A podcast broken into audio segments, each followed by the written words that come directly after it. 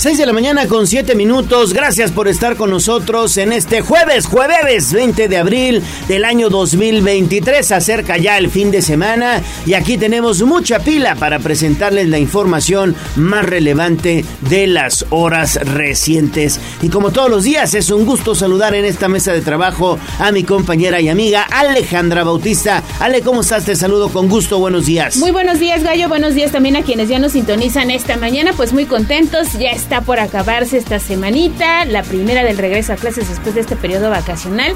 Los chiquillos pues ya se están preparando para los festejos del Día del Niño, al igual que algunos maestros y algunos padres de familia.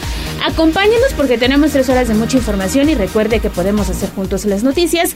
Usted nos manda un video, mensaje de voz, de texto, fotos o videos al 22 23 90 38 10 o se comunica al 242 13 12 y esta mañanita tenemos saludos del profesor Manitas que se reporta y manda pues muchos saludos a la tripulación de tribuna, al igual que Juan Merino que nos está enviando un reporte de un hecho al parecer vial sucedido allí en el bajo puente de la autopista. En un momento checo el audio que me manda Juan Merino y muchísimas gracias. Gracias, gracias por estar ya en contacto con nosotros. Un saludo a los tempraneros, al profesor Manitas y también a Juan Merino que ya está pues patrullando las calles de Puebla, ya nos está enviando sus reportes. Muy bien, también recordarles que estamos en redes sociales, en Facebook como Tribuna Vigila, en Twitter como arroba Tribuna Vigila, para que esté en contacto con nosotros. Ya sabe que nos gusta hacer juntos las noticias. Así que sin más preámbulo, comenzamos con información de los municipios. Sitio web, tribunanoticias.mx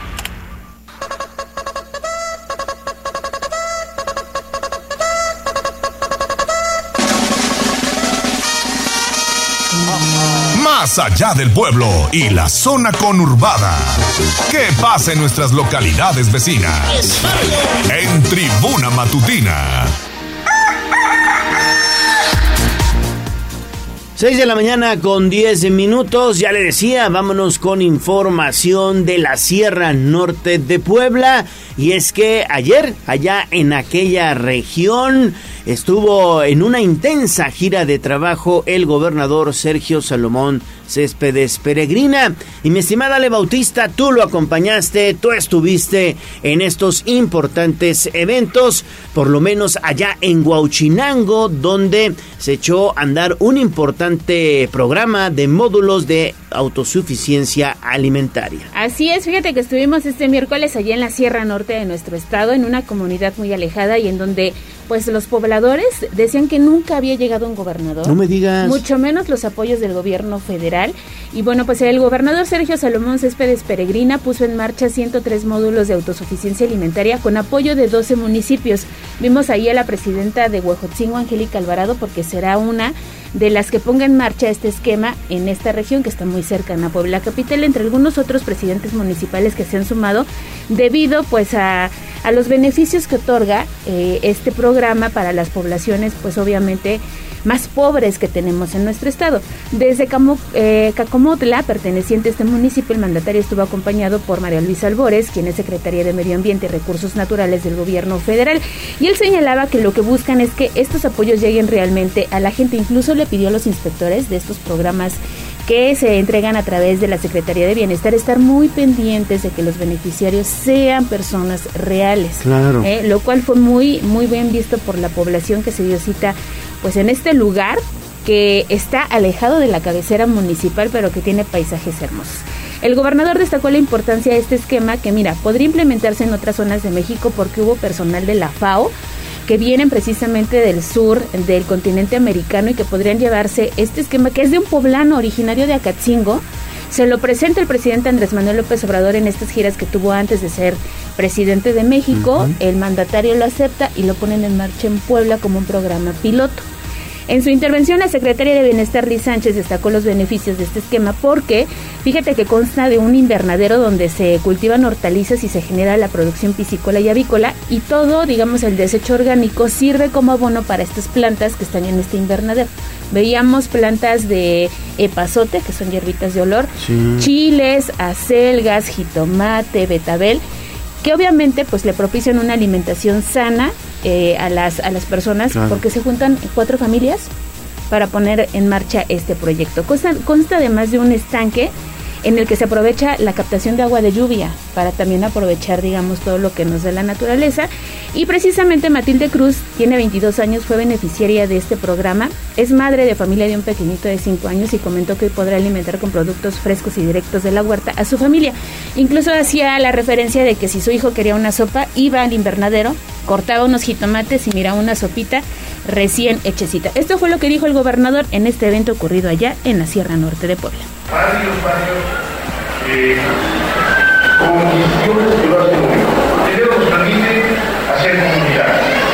reencontrar cuatro familias del distintos puntos, generar un interés común, buscar solamente un objetivo. Poder alimentar sanamente a su familia en condiciones de igualdad como cualquier gente de la ciudad, o inclusive con mayor calidad en la misma ciudad. Pues ahí decía el gobernador, ¿no? Alimentos de calidad, inclusive mejores de los que se consumen en las grandes ciudades como Puebla Capital. En 2021 se instalaron 161 módulos beneficiando a más de 2.000 familias. Este 2023 pues se buscan instalar estos 103 módulos con el apoyo pues de varios presidentes municipales, te decía en total serán 12, que harán una inversión importante también para ponerlos en marcha, así que ¿qué te parece tener un uno, uno de estos esquemas atrás de tu casa o dentro de tu, de tu Muy vivienda. bueno, muy bueno este programa de autosuficiencia alimentaria y sobre todo será exitoso en diferentes puntos de eh, sitios rurales principalmente porque ahí es donde precisamente ellos cuentan con espacios y con los recursos para implementar este tipo de esquemas. Qué bueno, qué bueno que eh, se esté realizando este tipo de eh, programas aquí en Puebla y en sus municipios, porque mira, me, me- me- me comentas que también tienen eh, esquemas como piscícolas o avícolas, ¿no? Sí, incluso algunos tienen conejos, entonces Ah, mira. eh, traes huevitos y todo ese desecho orgánico pues sirve como abono precisamente para las plantas. La verdad es que está muy interesante el esquema, te digo, se reúnen cuatro familias, las cuatro se hacen cargo de regar, de sembrar, de cuidar y de aprovechar los beneficios que te da la tierra. Y sobre todo que esto se hizo en coordinación con el gobierno federal, porque precisamente este es un programa que se está implementando a través de la Semarnat, ¿verdad? Así es, y de la Secretaría de Bienestar. Las dos. Las dos están trabajando de manera conjunta y lo mejor es que se trata de un proyecto de un poblano, ¿eh? Originario Sí, de sí, sí, Acatzingo. lo que me dices. Y que, bueno, pues se va a replicar, te digo, en otras partes del país, incluso del continente, así que pues está muy interesante. Más, más tarde también les tendremos los detalles porque realizamos una entrevista con el creador de todo este esquema y, bueno, pues ustedes podrán consultar la nota a través del portal de casa. Muy bien, pues ahí está entonces esta información de lo que sucedió ayer allá en el municipio de Huauchinango, donde ya le decíamos estuvo la también poblana titular de la Secretaría Federal de Medio Ambiente y Recursos Naturales, María Luisa Albores. María Luisa Albores es originaria de Cuetzalan y, bueno, pues también le entró la polaca. Exactamente, ¿eh? vaya sorpresa porque eh, pues ya sabes que todos en este momento están alzando la mano, todos sí, sí. quieren y bueno, ella dice que las poblanas y poblanos tomarán una buena decisión y si ellos deciden por ella, pues está dispuesta a servir. Esto en una breve entrevista que concedió a los medios de comunicación luego de concluir esta gira de trabajo por el municipio de Huachinango. Hay que destacar que estuvo acompañando al gobernador por diferentes comunidades y este fue el último punto en el que la funcionario federal acudió y bueno, recalcó que llegado el momento serán los ciudadanos los que tomen la mejor decisión. Y esto fue lo que dijo precisamente en esta pequeña entrevista que concedió a los medios allá en la Sierra Norte. Yo creo que las poblanas y los poblanos van a tomar una muy buena decisión y si ellos deciden por una servidora, pues estoy para servir. Usted cuenta con el requisito de residencia, nos había comentado. Sí, en pasada. Cuetzalan del Progreso, ahí es mi Es residencia. una ventaja que podría usted tomar para poder aspirar a la gobernatura. Pues mis hijos son poblanos, mi familia vive en Puebla y mi residencia es de Puebla. Además, usted Este, pues nuestro presidente nos conoce nuestro trabajo, ya él decide. desde Bueno, pues ahí está lo que dice. Tiene residencia en Puebla, es originaria de la zona también de la sierra, en este caso de Coetzalán del Progreso. Y bueno, se le preguntó que si cuenta con el respaldo del presidente Andrés Manuel López Obrador y ella dice que pues el mandatario conoce el trabajo de todos sus secretarios y pues ya. esperaremos los tiempos para ver qué pasa, pero por lo pronto hay otra que está apuntada ya. Por lo pronto ya levantó la mano. La mano. ¿No? Entonces, y dicen por pues ahí más de uno ya empezó a temblar. Exactamente, sí, sí, sí, porque la verdad es que tiene, bueno, pues esta cercanía importantísima con el presidente Andrés Manuel López Obrador, es integrante del gabinete federal, nada más y nada menos. Y bueno, pues ya se apuntó también como aspirante al gobierno del estado de Puebla. 6 de la mañana con 18 minutos. Gracias, Ale. Vamos a hacer enlace ahora con Pilar Bravo, porque ya le decíamos, también estuvo el gobernador allá en Chiconcuautla, donde entregó, entre otras cosas, caminos rurales. ¿No es así, Pili? Te saludo con gusto. Buenos días. Gracias, buenos días. Bueno, pues fíjate que el gobernador del estado, Sergio Salomón Céspedes Peregrina, regresó a la Sierra Norte del estado para una nueva gira, primero a Chiconcuautla y posteriormente a Huauchinango de nueva cuenta. En Chiconcuautla inició el programa de caminos artesanales para favorecer el desarrollo de ese municipio para que esté mejor conectada con cabeceras de la región. El secretario de Infraestructura, Luis Roberto Tenorio, detalló que se aplicará una inversión de 24 millones y medio para hacer la reconstrucción de casi 5 kilómetros y medio de camino entre Chiconcuautla, Acalama y Zempoala. Esta obra dará beneficio a 17 mil habitantes y por eso el gobernador decía en esta gira. Sin intermediarios, con beneficios directos para la población y sin costo alguno para ustedes. Por eso tendremos puentes con la sociedad para darle solución a sus demandas. El trabajo con las autoridades es esencial para lograr este objetivo. Y en ese sentido es importante que también esté cerca de la ciudadanía a poner en marcha varias rehabilitaciones. Y para mí es muy importante decirles que venimos trabajando y haciendo equipo con los presidentes municipales. Y así me lo indicó el presidente Andrés Manuel Obrador con quien estuve el día lunes con él y quien sin duda vendrá a dar muy buenas noticias el 5 de mayo que esté en Puebla para el tema del desfile. Por ello hoy me da mucho, mucho gusto venir con el presidente y entregar los dos empedrados que se dimos cuenta llegamos a la entrada. Y bueno, se trata del programa de caminos artesanales precisamente que ha impulsado el presidente de la República. Y bueno, pues ya aquí en Chiconcuazla, pues ha comenzado. Esa fue la primera parte de la gira. Posteriormente se trasladó de nueva cuenta a Huauchinango, donde había estado el fin de semana. Y es que, eh, bueno, en la Sierra Norte, pues existe un programa de la Secretaría de Medio Ambiente y Recursos Naturales por lo cual recibió a María Luisa Albores González, quien es la secretaria de eh, pues de la Semarnap, en donde dieron a conocer cómo está funcionando el programa o módulos de autosuficiencia alimentaria que presentaron incluso al secretario ejecutivo del Coneval, Nabor Cruz Marcelo, y a la representante de la Organización de Naciones Unidas para la Alimentación y la Agricultura, la FAO, vamos, Lina Paul Alfaro, que acompañó a María Luisa Albores a esta gira de trabajo por Puebla, en donde, bueno, pues le mostró los resultados de estos módulos de autosuficiencia alimentaria, pero también del programa eh, de rehabilitación forestal, parte de lo que decía la secretaria. Y en el caso del programa Sembrando Vida, cuando hablamos nosotros de sistemas agroforestales, si son maderables, habrá maderas que se puedan aprovechar en 20, 25, 30 años. Estamos haciendo el cruce de este sistema que la Secretaría de Bienestar, sino que la parcela pueda ser registrada para que años más adelante puedan aprovechar las campesinas y los campesinos estas maderas. Y bueno, se trata de aprovechamiento, no de tala clandestina. La eh, idea, dice la secretaria de Medio Ambiente, es eh, pues aprovechar el programa que ha anunciado Puebla, pues para sembrar nueve millones de árboles y bueno, pues una de las regiones que sin duda debe ser reforestada es la sierra, eh, pues la sierra norte.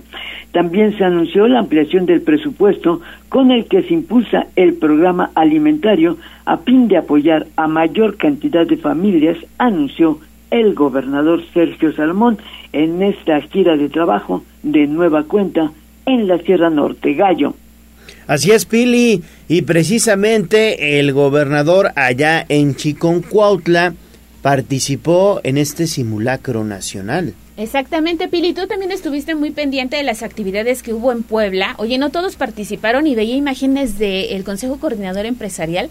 Tardaron más de seis minutos en abandonar el edificio. Algunas escuelas, sobre todo particulares, tampoco participaron, fíjate. Eh, se les dio una plática, pero no participaron, es decir, no hicieron sonar la alarma. Y bueno, eh, mientras tanto, Protección Civil reportó sin novedad el simulacro del sismo que tuvo lugar en toda la entidad, donde, repito, no todos participaron, pero los que lo hicieron evacuaron en orden y se estima, según Protección Civil del Estado, es que lo habrían hecho más de un millón de personas que vive en Puebla y los que lo hicieron lo hicieron bien. Como tú decías, el gobernador Sergio Salomón desde la Sierra Norte participó en ese municipio de Chiconcuautla, donde señaló que estos ejercicios fortalecen la cultura de la prevención y permite activar los mecanismos de respuesta ante fenómenos telúricos. A las 11 de la mañana se activaron en la capital las alarmas de escuelas, de edificios públicos, como ya seguramente te lo contó Gisela, en el ayuntamiento, en, también en la Secretaría de Finanzas, en los edificios del CIS, los hospitales y clínicas del Seguro Social, del ISTEP, del ISTE, así como en plazas comerciales y supermercados. Las ambulancias y el personal civil de protección civil y de Suma se mantuvieron en alerta para atender, bueno, pues cualquier contingencia. Como se sabe, este simulacro nacional tuvo como hipótesis un sismo de magnitud de 7.5 grados, donde el epicentro estuvo entre Puebla y Veracruz. Según Protección Civil, para este ejercicio, 15.000 inmuebles entre federales, estatales y municipales, bueno, pues fueron evacuados. Pero fíjate que en el caso de la Secretaría de Salud, participaron 338 unidades médicas. Se evacuaron a 12 mil personas entre pacientes, familiares y trabajadores. Del total de inmuebles, 269 unidades médicas, oficinas públicas, almacenes y se utilizaron o se desplazó 82 vehículos para el ejercicio. También participó el Poder Judicial en este simulacro y bueno, el personal salió de los juzgados, así como de los órganos auxiliares, tanto en Ciudad Judicial como en las demás oficinas. Pues así fue el simulacro en Puebla. Gallo, Ale. Bueno, pues eh, qué bueno, qué bueno que se realicen este tipo de ejercicios para apostarle a la prevención y hay que participar y sobre todo tomarlos en serio. Aquí en Tribuna Comunicación participamos, hicimos lo propio y sobre todo medir tiempos. No te puedes tardar seis minutos para desalojar un edificio. Imagínense ustedes, bueno, ya en una situación extrema, vas a ver cómo lo desalojan en un minuto. Por eso hay que participar y de verdad tomárselo en serio, ¿eh? Son ejercicios que ayudan y que nos, pues, este, nos preparan, ¿no? Para un hecho real. Claro. Nos recuerdan, además fíjate que había un poco, mucha gente, mucha inquietud, yo diría, entre la población precisamente porque, eh, bueno, cuando usted hace este tipo de ejercicios, eh, bueno, pues se han repetido los sismos, ¿no? Entonces había un poco de inquietud en las personas, ¿no? De si fuera a temblar un poco más tarde, si era a las 11, en fin, había, había un poco de, de, angustia, ¿no? Diría, esperando que pudiera darse un sismo de adeveras. Y fíjate que checando el, el, el sismológico nacional, tan solo en la mañana, fíjate, desde la madrugada en la mañana habían ocurrido seis sismos de magnitud, mm, por supuesto, imperceptible, pero al fin y al cabo, sismos que ocurrieron tanto en Guerrero, en Oaxaca, eh, que fueron los principales lugares en donde se percibieron estos pequeños sismos, te repito, fueron seis, que fueron en Guerrero, Michoacán y Oaxaca. Sí, la verdad es que todo el tiempo está temblando. Gracias, Billy. A más tarde. 6 de la mañana con 27 minutos. Hacemos enlace ahora con Liliana Tecpanecatl porque tiene también información interesante. Sobre todo que se ha generado pues acá en la zona conurbada de Puebla, en San Andrés Cholula, donde se apoya a las mujeres trabajadoras y también allá en San Andrés hay nueva titular del área de turismo. ¿No es así, Lili? Te saludo con gusto. Muy buenos días. Muy buenos días, Gallo. Igualmente te saludo con gusto y también al auditorio. Fíjate que Edmundo y Persino, alcalde del Pueblo Mágico, encabezó la primera entrega de este 2023 de los apoyos de programas Mujeres Trabajadoras con Futuro que benefician a mil sanandreseñas y que son jefas de familia. El objetivo es dotar a estas mujeres de las herramientas necesarias para mejorar su calidad de vida y la de sus hijos, de modo que no solo recibieron un apoyo económico de 1.200 pesos, que será un apoyo que recibirán cada dos meses, sino que también tendrán cursos de capacitación. A través de este ejercicio se obtienen herramientas para poder emprender, aprender principios básicos de administración, finanzas, reciben ayuda y orientación sobre trámites o requisitos para iniciar un negocio. En esta oportunidad, 333 mujeres recibieron sendos cheques por 1.200 pesos de un padrón total de mil beneficiarias. El resto de las afiliadas recibirán la ayuda acompañada de las diferentes charlas de capacitación en los próximos días. Cabe señalar, Gallo Auditorio, que en San Andrés Cholula, de una población de 80.176 mujeres que son madres, el 18.5% funge como cabeza de familia. De ahí la importancia de este programa que busca empoderar a las mujeres y apoyar a aquellas que tienen eh, la, la intención de salir adelante a través de un negocio propio. Y bueno, pues por otra parte, efectivamente allá en San Andrés hay cambios en el gabinete y es que el alcalde Edmundo Tlateui confirmó estos enroques al interior de su equipo de trabajo y nombró a Verónica Nava como la nueva titular de la Secretaría de Turismo, en donde hasta ahora se había mantenido como encargado de despacho Said Paleta, además de que Rosalía Cerecedo dejó la dirección de comunicación social, a donde arribó Carlos Flores. Luego de estos enroques, el alcalde confió en que ya no habrá más cambios entre su equipo de trabajo, perfilándose a la recta final de su administración, sobre todo en el caso de secretarías, pues en cuanto a las direcciones ya había adelantado que todavía se presentarán algunos ajustes. Vamos a escuchar parte de lo que señalaba. Secretaría de Cultura y Turismo, ya le estoy nombrando como titular, ya como secretaria. Entonces, bueno, pues ahí este, pues diría que no tengo previstos más cambios a nivel de secretarías. Prácticamente ya es el equipo con el que vamos a buscar cerrar esta administración, a menos que pues no se den los resultados. Pero bueno, pues uno por uno nos hemos ido evaluando, hemos dado seguimiento al trabajo que han realizado y bueno, pues eh, no, no preveo cambios ya. El alcalde comentó que el servicio público es de ciclos y en el caso de quienes dejaron su gabinete, pues es porque ya han cumplido con este. Aprovechó para reconocer el trabajo de sus ex colaboradores y recordó que la revisión del desempeño de todos los integrantes de su gobierno es permanente. Verónica Navas Saavedra se desempeñaba como secretaria particular, ahora será titular de turismo y en cuanto a Carlos Flores, pues él se integra al equipo. Ese reporte. Bueno, pues ahí está entonces esta información. Es que prácticamente ya están a la mitad de la administración, Lili. Sí, efectivamente, los alcaldes andan pues justamente ya haciendo ajustes, perfilándose para el cierre de sus respectivas administraciones porque parece que todavía es muy largo el tiempo que les queda al frente de sus gobiernos, pero lo cierto es que va a transcurrir muy rápido.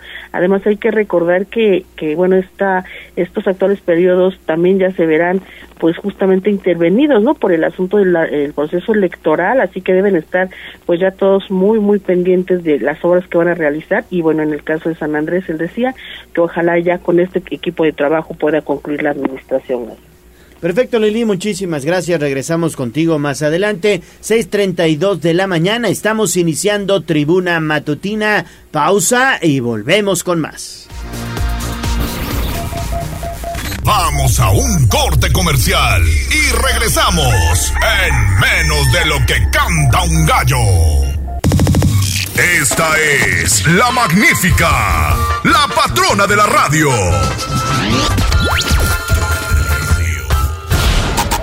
Seguimos con el gallo de la radio. Instagram, Tribuna Noticias. Mi ciudad es la cuna de un niño dormido. Hablemos de nuestro pueblo. El reporte de la capital poblana. En Tribuna Matutina.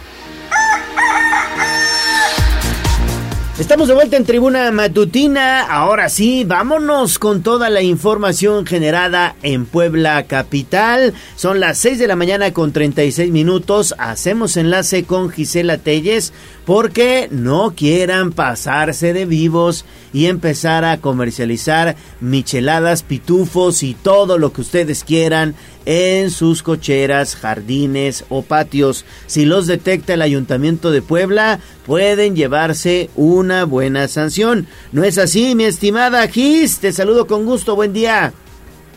Así es, Gallo, excelente día. También te saludo con gusto, igual que nuestros amigos del auditorio, precisamente integrantes de la Comisión de Seguridad, Justicia y Protección Civil del Ayuntamiento de Puebla, pues aprobaron por unanimidad sancionar a propietarios, poseedores o personas que realicen o permitan la venta de bebidas alcohólicas en inmuebles destinados a casa habitación.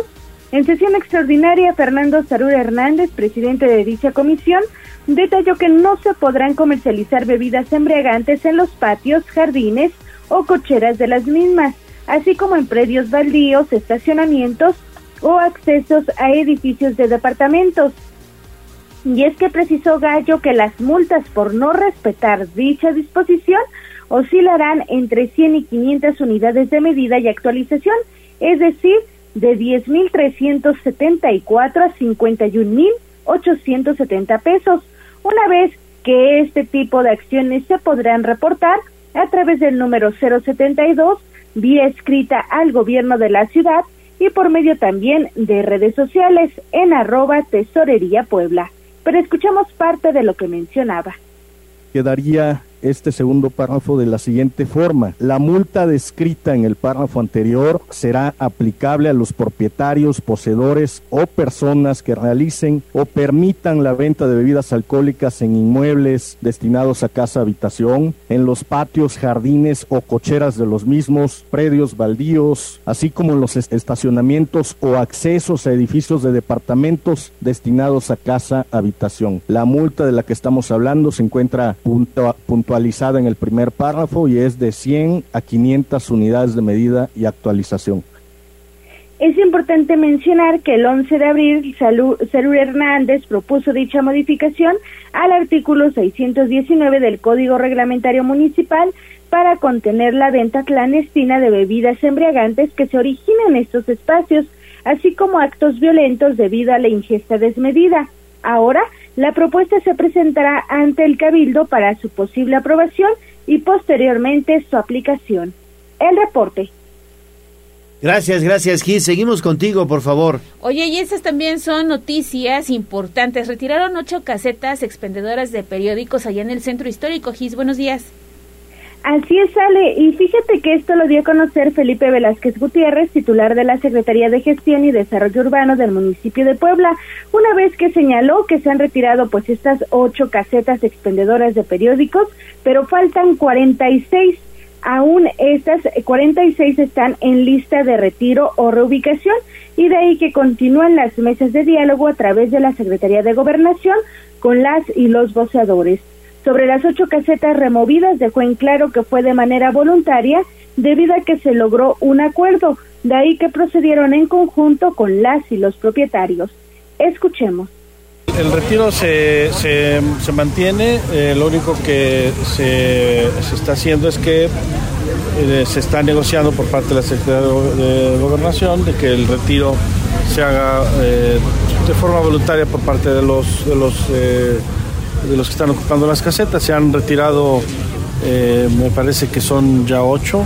Estamos ya en, reuniones de trabajo con la Secretaría de Gobernación para que en caso de que ya no haya una forma eh, voluntaria eh, aceptada de forma correcta por parte de los eh, de los que están ocupándolas, pues tendríamos que recurrir al retiro eh, de forma eh, que la haga nuestro personal. 46, son 46 las que están en, en, en, en la lista de las que se tienen que reubicar o retirar. Velázquez Gutiérrez aseveró que en caso de no llegar a un acuerdo durante los próximos meses, el gobierno de la ciudad procederá al retiro correspondiente.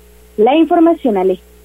Bueno, pues ahí está entonces esta información interesante, interesante lo que está pasando también en el Ayuntamiento de Puebla donde se está tratando de meter orden en varios aspectos en Puebla Capital, mi estimada Gis. Hablábamos justamente de, de, las cocheras que comenzaron a proliferar con venta de, de alcohol y también eh, ahora se habla de que comenzaron ya a clausurar mano dura para los establecimientos que rebasen los decibeles de sus audios, ¿no es así? Así es, Gallo, y es que el titular también de la Secretaría de Gestión y Desarrollo Urbano, Felipe Velázquez Gutiérrez, pues ya conocer que en lo que va del año también ya han clausurado un total de cinco establecimientos por exceso de ruido. El funcionario puntualizó que principalmente los fines de semana reciben diversos reportes por ruido, de ahí que inician con los procedimientos correspondientes para que los negocios adapten a los decibeles permitidos. Sobre el exceso de ruido en casa habitación, pues dejó en claro que la encargada de proceder en la sindicatura municipal, esto debido a que se tratan de conflictos vecinales. Sin embargo, respecto a negocios, ya van cinco clausurados por exceso de ruido. Esto es parte de lo que mencionaba. Eh, a lo que va del año se han clausurado cinco negocios por exceso de ruido. Todavía no tenemos hasta ahora ninguna solicitud de licencia para, para eh, hacer uso de, de sus instalaciones con volumen, con volumen de música. Tenemos muchos más casos, tenemos muchos más casos de reportes de ruido, se han iniciado procedimientos, en algunos hay, eh, hacen caso, hacen, eh, proceden a hacer el uso adecuado del volumen, sin embargo es un problema eh, constante. Velázquez Gutiérrez manifestó que para reportar casos de ruido en comercios se encuentra disponible el número de WhatsApp 2221 91 6208. Esto al apelar nuevamente a la prudencia y el respeto de todos los vecinos. El reporte. Gracias Gisa y seguimos contigo porque pues también tienes más información y este tiene que ver con los espectaculares. Estuvo cargadita la información del ayuntamiento. Así es, Ale, y es que fíjate que también Felipe Velázquez Gutiérrez pues dio a conocer que las y los propietarios de 160 espectaculares de 224 que corresponden al Ayuntamiento de Puebla sí cumplieron con el proceso de regularización en el plazo establecido. El funcionario puntualizó que más del 70% de estructuras se encuentran en regla una vez que las y los dueños realizaron el proceso correspondiente hasta el 31 de marzo fecha máxima que otorgó el gobierno de la ciudad. Por ello, pues durante los próximos días notificarán a los encargados de los 64 espectaculares que no cumplieron la determinación. De ahí que en caso de no existir alguna respuesta, procederán a la clausura correspondiente. Escuchemos. 160 se regularizaron y tenemos más o menos alrededor de otros 60, 50, 50 que son las que, eh, no los que no se regularizaron y ya se va a iniciar con el proceso de notificaciones. En caso de que eh, no, no, no, no, haya ninguna respuesta, entonces procederá a la clausura. Está, de hecho, está eh, por concluirse la licitación para contratar a una empresa que haga ese trabajo, puesto que se requiere pues, de grúas y de personal capacitado para hacerlo. Entonces, una vez que se concluya la licitación, iniciaremos eh, y, la, y también los procesos de administrativos, procedemos a ir colocando ya los sellos de clausura. Indicó que existirá precisamente una empresa que llevará a cabo el proceso de retiro de espectaculares por cuestiones de riesgo o la colocación de sellos de clausura en caso de no estar regularizados, ya que se necesita de grúas y personal capacitado para realizar dichas labores. De ahí que informó que ambas, eh, iniciarán ambas labores una vez que concluya la licitación, misma que está en curso, así como los procesos administrativos correspondientes. Y es importante mencionar que los espectaculares irregulares serán clausurados y se deberá pagar alrededor de 700 mil pesos dependiendo del tamaño de la estructura, debido a que se debe cumplir con la norma. La regularización recae principalmente en el cumplimiento de los pagos, ya que se retrasaron por la pandemia de coronavirus y en el expediente que justifique la infraestructura como segura. El reporte. Muy bien, Gis, pues muchísimas gracias por esta información. Seguimos contigo, por favor, con respecto a esta jornada de limpieza integral que desde muy temprano se realizó allá en la unidad habitacional CENTE. Así es, Gallo, durante los próximos tres días el Ayuntamiento de Puebla llevará a cabo la jornada de limpieza integral en vialidades número 46 en el eje vial K entre Avenida Valle de México y Avenida 3 Sur de la colonia Cente. Esto con el objetivo de abonar a la imagen de la ciudad, pero también al bienestar de las y los poblanos. En conferencia de prensa, Dan Domínguez Sánchez, gerente de Gobierno y Gestión, puntualizó que las acciones de limpieza contemplan el mejoramiento de 800 metros una vez que se realizará la poda de 10.000 metros cuadrados de pasto y el barrido de 6.000 metros cuadrados. Además dio a conocer que llevarán a cabo el barrido de grafitis y mantenimiento al mobiliario urbano, así como el retiro de pendones y escombro, entre otras acciones. Eso es parte de lo que mencionaba. Llevamos ya 46 jornadas de limpieza, esta es la número 46. Hoy nos toca estar aquí en la colonia Cente, sobre el eje vial K, en donde vamos a trabajar en 800 metros, que ustedes los ven que es un área verde muy importante de esta zona, muy utilizada además por la población para hacer ejercicio. En la tarde con los niños vienen a jugar y es una zona en donde se requiere que existan las condiciones que se requiere, así como en toda la ciudad, que exista limpieza, que esté podado, que esté cuidado y que la gente, las poblanos, las poblanas lo puedan disfrutar. Destacó que del 27 de enero de 2022, fecha en la que inició el programa, hasta este miércoles 19 de abril, pues se han concluido 46 intervenciones integrales, mismas que contemplaron la poda de más de 326 mil metros cuadrados de pasto, equivalentes a 777 canchas de básquetbol. A la par dijo que se han barrido 352 mil 566 metros cuadrados, rehabilitado decenas de luminarias, retirado 167 toneladas de tierra, despapelado alrededor de mil postes, quitado más de 5.027 pendones y borrado más de 1.500 metros cuadrados de grafiti, entre otras secciones. Y por ello pidió a los ciudadanos evitar tirar basura sobre la vía pública, principalmente objetos voluminosos, al manifestar que el programa de descacharización sigue vigente de manera gratuita a través del número telefónico 2222 440004. Y por último, pues Domingo Sánchez aseveró que recibieron una ciudad olvidada, sucia y desordenada, y de ahí que seguro seguirán trabajando en el mejoramiento de las diferentes áreas de la capital poblana. El reporte. Gracias, Gis, por toda esta información. Muy, muy completo el reporte de todo lo que sucede aquí en nuestra ciudad y sobre todo que está vinculada esta información al gobierno municipal que encabeza Eduardo Rivera. Muchísimas gracias, Gis. Seis de la mañana con 49 minutos. Tiempo de hacer un enlace con David Becerra que ya anda patrullando las calles de la ciudad. ¿Y dónde te encuentras esta mañana, David? Buenos días.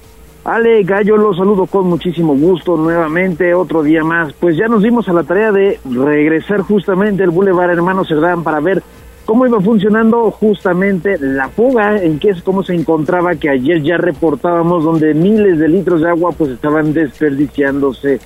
Gallo, Ale, ya hay personal de eh, pues agua de Puebla para todos laborando, han incluso eh, generado una apertura eh, taladrando el eh, concreto y ya están eh, reparando toda la fuga, pues está bloqueado uno de los carriles por lo que se espera tráfico en los próximos minutos, sin embargo pues ya se dejará de desperdiciar este vital líquido que tanta falta le hace a los vecinos. Por ahora, por la mañana, pues ya son varios los trabajadores que se encuentran aquí laborando a marchas pues forzadas para lograr cerrar la fuga. Bueno, la fuga ya evidentemente la han bloqueado, pero están con las reparaciones de la tubería y posteriormente pues también ya el concreto hidráulico será reparado, repuesto de alguna manera porque pues sí abrieron un eh, pues gran espacio justamente en este punto para lograr acceder a esta tubería. Es la información que tenemos.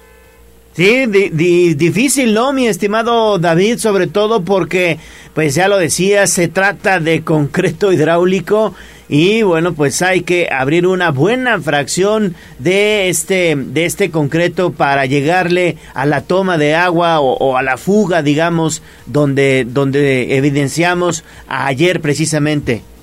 Sí, claro, pues es que está a una profundidad bastante considerable y pues evidentemente no había alguna otra manera de acceder a ella más que pues quebrando de alguna manera, por así decirlo, el eh, concreto hidráulico este, pues sí es bastante considerable la apertura y por ello también bastante considerable el bloqueo de este carril de extrema izquierda, donde pues eh, se, con, eh, se conoce como el carril de alta y pues ahí es donde al ratito, en un momento más, pues ya va a empezar a verse el tráfico. Tome sus precauciones porque pues es una reparación que sí se necesitaba, era, era bastante el agua que se estaba pues desperdiciando. Y ella lo decía, hasta parece que había llovido en la zona porque pues pasaban los coches y salpicaban, había un charco tremendo que se había ya anegado en la parte de la pues parada de los camiones gallo.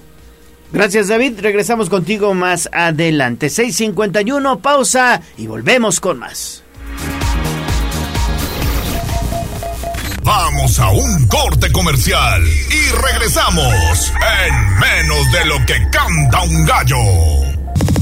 Esta es la magnífica, la patrona de la radio.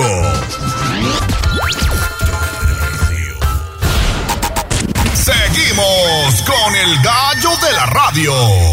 Leemos tus mensajes en WhatsApp, en La Voz de los Poblanos, 22 23 90 38 10.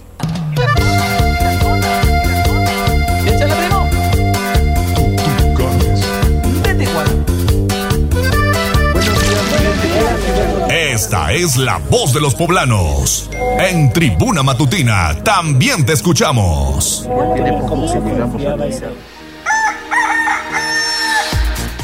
6 de la mañana con 55 minutos, que no se le haga tarde. Mientras tanto, nosotros vamos con tu voz, la voz de los poblanos. Oye, se reportó nuestro amigo el Jarocho, ya está reportándose nuestro amigo el Jarocho, mi estimado brother. Pues te mandamos un fuerte abrazo y un saludo de parte de todo el equipo de Tribuna Matutina. Seguramente ahí andas con el buen Isaac, ya lo fuiste a dejar a la escuela. Y comenzamos también, se los decía muy tempranito, Juan Merino se reportó para compartirnos un choque que se registró en el Bajo Puente de la autopista muy tempranito, así que a esta hora pues ya está despejada la zona, pero vamos a escuchar lo que nos decía a tribuna eh, matutina y obviamente a la voz de los poblanos. Precaución, precaución, accidente de un pollero a la altura de la María en sentido de lo que es de la Volkswagen hacia los estadios. Volkswagen hacia los estadios. Tengan cuidado, tengan cuidado. Tengan mucho cuidado, mucho cuidado.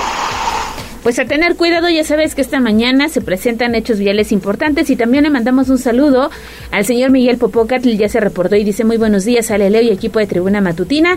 Muchos saludos y ya escuchándolos desde tempranito. Es fan de este espacio. Muchísimas gracias, don Miguel, le mandamos un fuerte abrazo. El profesor Manitas, fíjate, nada más este nos manda fotografías para que envidiemos. Está en la playita, ¿eh? le está pasando a gusto.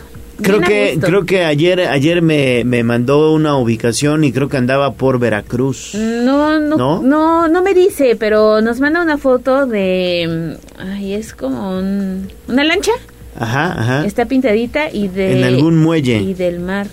Que nos diga desde dónde nos está escuchando esta mañana. Nada más para envidiarlo un poquito más. y también tenemos otro mensaje desde la zona de Santa Lucía donde nos dicen que sigue sin caer el agua. No tienen agua. Eh, nos pasa eh, el, el NIS y dice que pues ojalá lo podamos eh, seguir reportando a Agua de Puebla para todos para que estén atendiendo esta solicitud de falta de agua al sur de la Angelópolis. Y es que ya se presenta en todos lados, ¿eh? Así que hay que cuidarla. Sí, hay que cuidar mucho el vital líquido. Exactamente. También tenemos otro mensaje para la terminación 5743 que nos dice muy buenos días, ya pendientes también de este espacio. Y esta mañana pues ya se registra caída de ceniza, el volcán no se ve, pero sí ha estado muy activo en las recientes horas, efectivamente. Sí, sí, sí, la verdad es que ha caído ceniza pero mucha, mucha, mucha, mucha, principalmente allá. eh, Ahora le tocó a nuestros amigos de Atlixco. Exactamente, también tenemos otro mensaje, terminación 9476. Muy buenos días, ¿me podrían seguir ayudando a compartir la fotografía de mi perrito? Se perdió por la unidad Volkswagen 1. Dice que eh, pues siguen sin tener noticias de este cachorrito. El número de contacto para que ustedes se acerquen es 2228 1297 76. Si es que tienen información que ayude a dar con el paradero de este cachorrito, pues es- lo están esperando en casa y están muy tristes. Unidad habitacional Volkswagen 1 por donde se uno. perdió. Y también tenemos otro mensaje, y este es un servicio social porque nos piden apoyo para compartir una ficha de búsqueda. Desapareció Guadalupe Araceli Contreras Calvario. Ella tiene 14 años de edad y de acuerdo con esta ficha que ya emitió la Fiscalía General, fue vista por última vez en la zona de la Resurrección al norte de la ciudad el pasado 18 de abril. Dice que desde ese momento, bueno, su familia ya no supo nada, 14 años, vestía precisamente el uniforme escolar y cualquier información de manera anónima al 22 12 83 81 42 y tenemos en Tribuna Vigila medicamentos, es tratamiento para COVID-19. Lo vamos a publicar en redes sociales para que si alguien lo necesita, lo requiere y no puede comprar este medicamento, bueno, pues se lo, se lo damos, se lo obsequiamos con mucho gusto. Es un servicio social que llegó a través de la voz de los poblanos. Muy bien, pues ahí está entonces. Falta un minuto para las 7 de la mañana. Jazz Guevara, buenos días. ¿Qué tenemos en redes sociales? Buenos días, Ale Gallo. Excelente jueves. Eh, nos dice Ken Gill a través de Twitter que si la pueden orientar, que qué puede hacer, porque dice que en la privada 25 Sur A, entre la 9 y 11 Poniente, hay una eh, iglesia y dice que a esa, bueno, que aproximadamente en la noche siempre están jugando, jugando en las canchas, que qué puede hacer, que porque hay mucho escándalo, que si la pueden orientar. Pues si están haciendo ejercicio y no están molestando a nadie, no creo que haya ningún ningún problema. Si están haciendo mucho escándalo o si estuvieran, por ejemplo, tomando en estas canchas, pues hay que llamar a la policía. Pero si están haciendo ejercicio, pues están eh, eh, pues haciendo algo bueno, digamos, no no hay eh, un problema ahí como tal, ¿no? Hay hay que hay que ser también un poquito conscientes, Tolerantes, tolerantes sí. y, y, y- y sobre todo pues eh, eh, evitar también del otro lado, evitar hacer eh, ejercicio y escándalo ya a altas horas de la noche. Pero bueno, si están haciendo ejercicio no están molestando a nadie. Yo creo que es el exceso de Eh, ruido el que eh, le molesta. el exceso ¿no? de ruido seguramente, ¿no? Sí, pero es complicado, digo, además están en una propiedad, no están invadiendo sus eh, este su área, ¿no? Pero Claro. entiendo también que a veces hay molestia, incluso a, a algunas personas también les les choca este famoso ruido del gas, ya sabes, pasan los tamales, Sí, sí, pasa el sí. que vende este fierro viejo. Y pues qué te queda, ¿no? Acostumbrarte también. Pues vivimos en una ciudad. Pero este de todas maneras le pasamos el número del ayuntamiento para que medio ambiente este la pueda pues ahí orientar, ¿no? Que son los que se encargan precisamente de, de moderar estas situaciones de exceso de ruido. Exactamente. También tenemos un servicio social es que nos piden ayuda para localizar a un perrito French Poodle, eh, se llama Chetos, se perdió en la zona de la unidad habitacional Volkswagen 1, eh, nos comparte la imagen que ya la tenemos disponible a través eh, de Twitter, también en esta misma red eh, social. Eh, saludos para Víctor Muñoz Pérez, que ya está preguntando que de a cómo van a ser los boletos para Luis Miguel. Todavía no se sabe, hay- ¿eh? Todavía no se sabe ni el lugar. Pero ya Todavía no se sabe, pero ya, ya hay fecha, es el 8 de diciembre que estará aquí en Puebla el Sol, Luis Miguel. Manuel González también está eh, preguntando que cómo, de a cómo va a ser. También el señor Isaac dice, ya tomen mi quincena, ya quiero los boletos para ver a Luis Miguel. Marcelo Flores también saludos y a través de Facebook Live Carlos Santiago se reporta Hola, hola. desde Zapotitlán de Zapotitlán de Méndez. Dice, un fuerte abrazo para todos. También se reporta por acá. el Fuerte señor abrazo. Miguel Ángel Popoca y José Cortés Juárez están al pendiente de la transmisión en redes. Gracias, don Miguel, y gracias también a José, que también están pendientes en redes. Gracias, gracias, Jazz. Bueno, son 7.2. Vamos a escuchar el pronóstico del clima y volvemos con más información. Comienza la recta final de la semana y este jueves le traemos el pronóstico del clima. Para la capital poblana tendremos una mañana despejada con temperaturas mínimas de 12 grados justo después del amanecer. La temperatura máxima a la que llegaremos es de 27 grados hacia la tarde. Se espera que a partir de las 13 horas se incremente la probabilidad de lluvia que llegará hasta el 60%. Para la mayor parte del estado se esperan tormentas con carga eléctrica. En la zona de Atlixco y Matamoros las temperaturas irán desde los 15 y hasta los 33 grados en promedio. Para la zona de la Mixteca poblana, a pesar de tener alta probabilidad de lluvia con tormentas, debido a los sistemas frontales presentes, se esperan que en municipios como Ixcamilpa alcance por la tarde temperaturas máximas de hasta 39 grados. En contraparte, en la Sierra Norte, sobre todo en zonas montañosas, la temperatura mínima será de 9 grados y las máximas alcanzarán los 27 grados centígrados. Habrá cielos muy nublados. Para Tribuna Noticias, David Becerra. Vamos a un corte comercial y regresamos en menos de lo que canta un gallo. Calixtos Restaurante. Un nuevo concepto en Puebla, con parrilla, barra de sushi, carta de mariscos y snacks. Contamos con terraza, salón, palapa y áreas verdes con actividades para niños. Y además, somos pet friendly. Teléfono y WhatsApp 2212 660717. Calle Palmas, número 45, Santa Clara, Ocoyucan, a 5 minutos de Lomas de Angelópolis. Síguenos en Instagram y Facebook como Calixtos Restaurante MX. Para reducir enfermedades del corazón, accidentes cerebrovasculares, diabetes y otras derivadas por el consumo de alimentos con grasas trans, en la Cámara de Diputados reformamos la ley para reducir y regular el uso de aceites parcialmente hidrogenados en la producción de alimentos y bebidas no alcohólicas. Así, salvaguardamos el derecho de las y los mexicanos a una mejor salud, porque México eres tú. Legislamos para todas y todos. Cámara de Diputados, Legislatura de la Paridad, la Inclusión y la Diversidad. Queremos verte sonreír. Ven a la Feria de Puebla 2023. Asiste a los espectáculos que tenemos para ti en el Teatro del Pueblo y el Palenque con artistas de talla internacional. Además, visita el área gastronómica, la expo ganadera y disfruta de los juegos mecánicos, show de drones, artes circenses y patinaje sobre hielo, entre otras sorpresas más. Feria de Puebla, reencuentro con nuestras tradiciones, orgullo por nuestra cultura. Gobierno de Puebla, hacer historia hacer futuro. Esta es la magnífica, la patrona de la radio.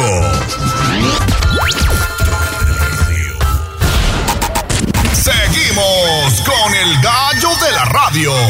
Leemos tus mensajes en WhatsApp, en La Voz de los Poblanos, 22 23 90 38 10.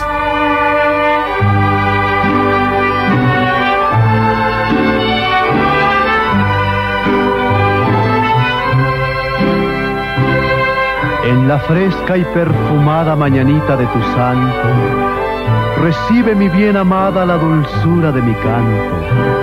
Encontrarás en tu reja un fresco ramo de flores que mi corazón te deja, chinita de mis amores.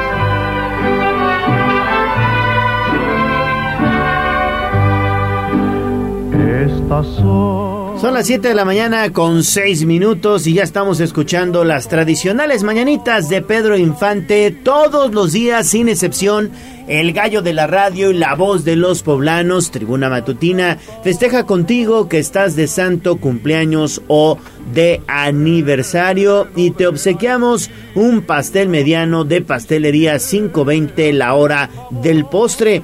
Únicamente ponte en contacto con nosotros al 22 23 90 38 10. Hoy a quién celebramos. Hoy es el santoral de Teodoro y de Oda. Me acordé de Alvin y las ardillas. Sí, sí, sí, sí.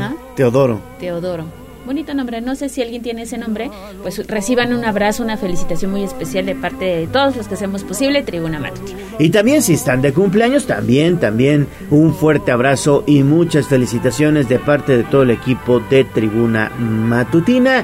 Recuerden ustedes que Pastelería 520, la hora del postre, está estrenando sucursal. Se trata de la sucursal recta a Cholula. Ustedes vienen de Cholula hacia Puebla y al final de la recta Cholula pasan digamos, el semáforo de la gasolinería. Adelantito hay un edificio de la SEP y ahí está prácticamente pegada Pastelería 520, la hora del postre. Hay pues pasteles de varios, varios sabores, gelatinas y bueno, pues también helados y paletas. Prácticamente cualquier postre para ustedes ahí en Pastelería 520 lo pueden encontrar porque Pastelería 520 es la tradición de una nueva generación. Muchas felicidades.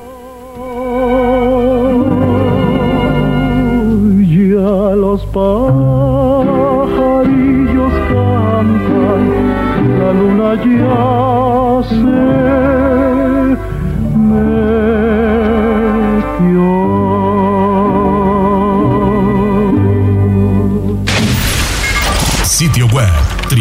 tribunanoticias.mx.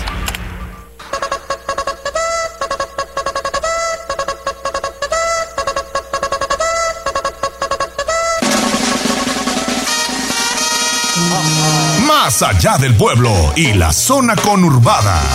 ¿Qué pasa en nuestras localidades vecinas? En Tribuna Matutina. 7 de la mañana con 9 minutos. Vámonos a hacer eh, nuestro recorrido por los municipios. Hacemos enlace con Jessica Ayala hasta Tlixco Mixteca Poblana. Jessy, ¿cómo estás? Te saludo con mucho gusto. Muy buenos días. Adelante con tu reporte. Muy buenos días, gracias Leo, gracias Ale por esta mañana recibí mi reporte. Bueno, pues les quiero comentar acerca de una actividad que se va a tener en el municipio de Tochimilco, muy importante porque tiene la finalidad de apoyar a los productores de la pera. Justamente en esta demarcación, en la zona que se encuentra muy cercana al volcán Popocatépetl, pues existe ya la producción de la pera, pero también sin productos agroquímicos eh, como los que conocemos que de alguna manera contaminan el suelo, ahora serán orgánicos y la finalidad también es que la gente lo conozca, que pueda comprar estos productos y que incremente la entrada de compradores para evitar la producción que sea agresiva para ellos, que sea de compradores que solo abaraten sus productos. Y justamente al respecto entrevistamos a uno de los productores quienes hacen la invitación para esta próxima feria. Vamos a escucharlo. Nosotros nos dedicamos al cultivo de la pera y cultivamos pues variedad de pera. Tenemos variedad este, como es la paraísa, la manzana, eh, la pera lechera, pera parda y otras peras más que eh, estamos cultivando aquí en nuestra comunidad de una manera eh, orgánica, no es nada químico, sino es puro orgánico. Así es que les invitamos a que consuman nuestro producto de pera se realiza en la comunidad de Santa Cruz Cuautomatitla, que pertenece al municipio de Tochimilco. Es la primera que se realiza, pero también, aparte de este producto, bueno, van a poder encontrar diversas exposiciones, diversas mercancías, como también bordados que se realizan en esta misma zona, la cercanía, por supuesto, de uno de los lugares más bellos que es el paisaje del volcán Popocatépetl y este evento se está programando para el próximo 30 de abril de este año por un horario de 10 de la mañana a las 18 horas, así que están todos cordialmente invitados, pero como le comentaba, pues la idea es reunir así a todos estos productores en un solo punto y también que puedan apoyarlos comprando sus productos, Leo. Oye, pues está padrísimo, la verdad es que allá en Tochimilco, con esta feria de la pera, y la pera que es una fruta que también utilizan para varias, varias cosas, podemos hacer mermelada de pera, pera en almíbar, la pera para los chiles en hogada, ¿no? Ay, sí, y además también van a poder encontrar el licor de pera. Ah, también, claro. Se hace licor de diversos productos que son de ahí de la localidad, como de nuez, como también de tejocote, que es conocido como el tejón, y también, por supuesto, de la pera. Así es que todos estos productos los van a poder encontrar en esta feria. ¿Nos repites la fecha, por favor? Claro que sí, a partir del 30 de abril de este año a las 10 de la mañana y hasta las 18 horas y se tiene programado que exista por lo menos unos 20 productores de esta misma demarcación, pero se espera que también el número aumente porque también hay otros municipios que se quieren sumar como el de Atisihuacán, que está muy cerca de esta misma demarcación. Pues ahí está entonces Tochimilco. Recuérdanos cómo llegamos a Tochimilco. Es muy fácil porque solamente toman la carretera que llega hasta el municipio de Atlixco y toman la desviación que en lugar de irse para Metepec, pues los conduce hasta este municipio que tiene bien marcada la señalética. Pero también otra de las formas en las que ustedes pueden llegar si nos visitan de la zona de Puebla es desde la carretera siglo XXI y hay una desviación hacia Metepec, salen de ella y ya entonces toman la carretera que los lleva a Tochimilco. Esta carretera que les comento es la misma que los colinda con algunas otras comunidades que también también pertenecen a Tlixco, como son Xocopan, Oyula, San Miguel Ayala y a municipios como Atzisihuacán. Así es que esta carretera por eso también es muy importante y se mantiene en perfecto estado. Perfecto, pues muchísimas gracias, sí. Jessy. ¿no? nos vemos el fin de semana, Jessy. Por supuesto, claro que sí, ustedes son muy bien recibidos para disfrutar de todas estas maravillas que hay aquí también en Atlixco, aunque eso sí, hemos tenido caída de ceniza, pero ya prácticamente forma parte de la belleza natural de nuestra demarcación. Oye, ¿y en dónde te leemos? Claro que sí, a través del www.contextosnoticias.com. Ahí pueden enterarse de toda la información que hay de esta zona, del Valle de Atlixco y de la Mixteca Poblana. Perfecto, muchas gracias. Que tengan una excelente mañana. 7 de la mañana con 14 minutos. Oye, se me antojaron unas peras con vino. Uy, que desde hace un buen les tengo ganas. Así que, pues me daré, me daré gusto este fin de semana. ¿Te parece si vamos ahora con Servando Medina hasta la zona de Tehuacán? Porque también tiene información importante de lo que ha ocurrido en esta región de nuestro estado. Alejandra Bautista, Leonardo Torija, buen día. Les saludo en esta mañana desde Tehuacán. Les comento que tras verse involucrado en un asunto legal que lo retuvo en los separos de la Fiscalía por amenazar con un arma de fuego a unos ciudadanos, el presidente auxiliar de Santiago Chalma del municipio de Tehuacán, Ausencio Montes Ramírez, tendrá que acudir a firmar periódicamente a la Fiscalía General del Estado y recibir atención para controlar sus emociones. No será sancionado por la autoridad municipal y continuará en funciones. Ausencio Montes Ramírez refirió que seguirá al frente del Ayuntamiento Auxiliar de San Diego Chalma en donde a pesar de este conflicto no se ha dejado de trabajar a favor de la comunidad. Evadió hablar del proceso legal y de las medidas cautelares que se le impusieron tras la confrontación con un vecino de la población y la aportación de un arma de fuego que derivó en su detención. Dijo que esta información se la reservaba ya que lo único que podía decir es que continuará trabajando y dando el apoyo a la población. Por su parte, el alcalde de Tehuacán, Pedro Tepole Hernández, dijo que no se aplicará ninguna sanción a Monte Ramírez por el conflicto que se registró y solo se le ha pedido que sea responsable y siga trabajando en beneficio de la ciudadanía. Agregó que tiene entendido que acudirá todos los domingos a firmar por seis meses por la situación que registró, por lo que el llamado que se le hace es que mantenga comunicación con los ciudadanos, que lleve las cosas pacíficamente y tener paciencia y calma hacia la población como servidor público. Por otra parte, les comento que tras 20 días de que dos ahuehuetes fueran sembrados en el Parque Juárez de Tehuacán, en pleno zócalo, uno de los árboles empezó a secarse, situación que autoridades señalaron se debió a que fue vandalizado y se registró el robo de cables de tensión que lo sostenían y no por falta de agua como se ha difundido a través de las redes sociales.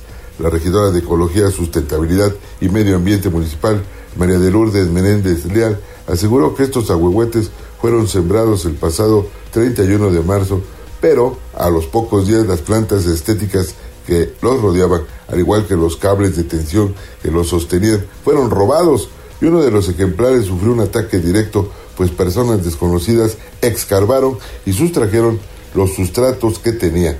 Recalcó que la muerte de este árbol no es por falta de agua, pues se tenía todos los elementos para que sobreviviera, además de que estaba siendo supervisado por biólogos y agrónomos del área, por lo que al ser lastimados, la probabilidad de sobrevivir es mínima, pues se encontraba en un proceso llamado trauma, que es la adaptabilidad a la modificación de humedad, presión y del terreno. Menéndez Leal manifestó que se tiene contemplado sembrar más ejemplares con los mismos materiales para adaptarse pero preocupa la situación de vandalismo que se podría generar y en donde no se puede realizar un cercado de la zona porque afectaría la estética. Es por eso que se pedirá que elementos de seguridad pública puedan resguardar la zona. Hasta acá mi reporte y que tengan un excelente día. Gracias, Servando. Excelente día. 7:17. Pausa y volvemos con más.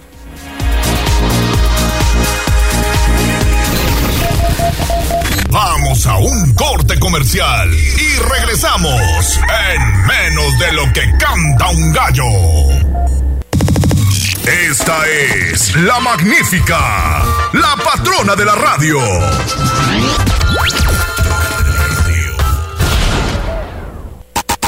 Seguimos con el gallo de la radio.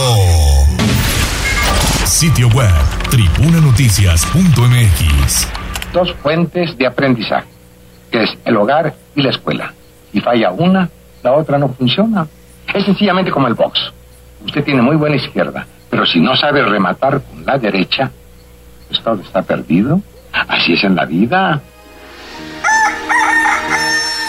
7 de la mañana con 20 minutos, seguimos en tribuna matutina y hacemos enlace con el doctor Alejandro Vallejo, él es catedrático de la Facultad de Medicina de la UAP. Doctor, ¿cómo está? Es un gusto saludarle, muy buenos días. Buenos días, muchas gracias para- por la oportunidad. Gracias, doctor.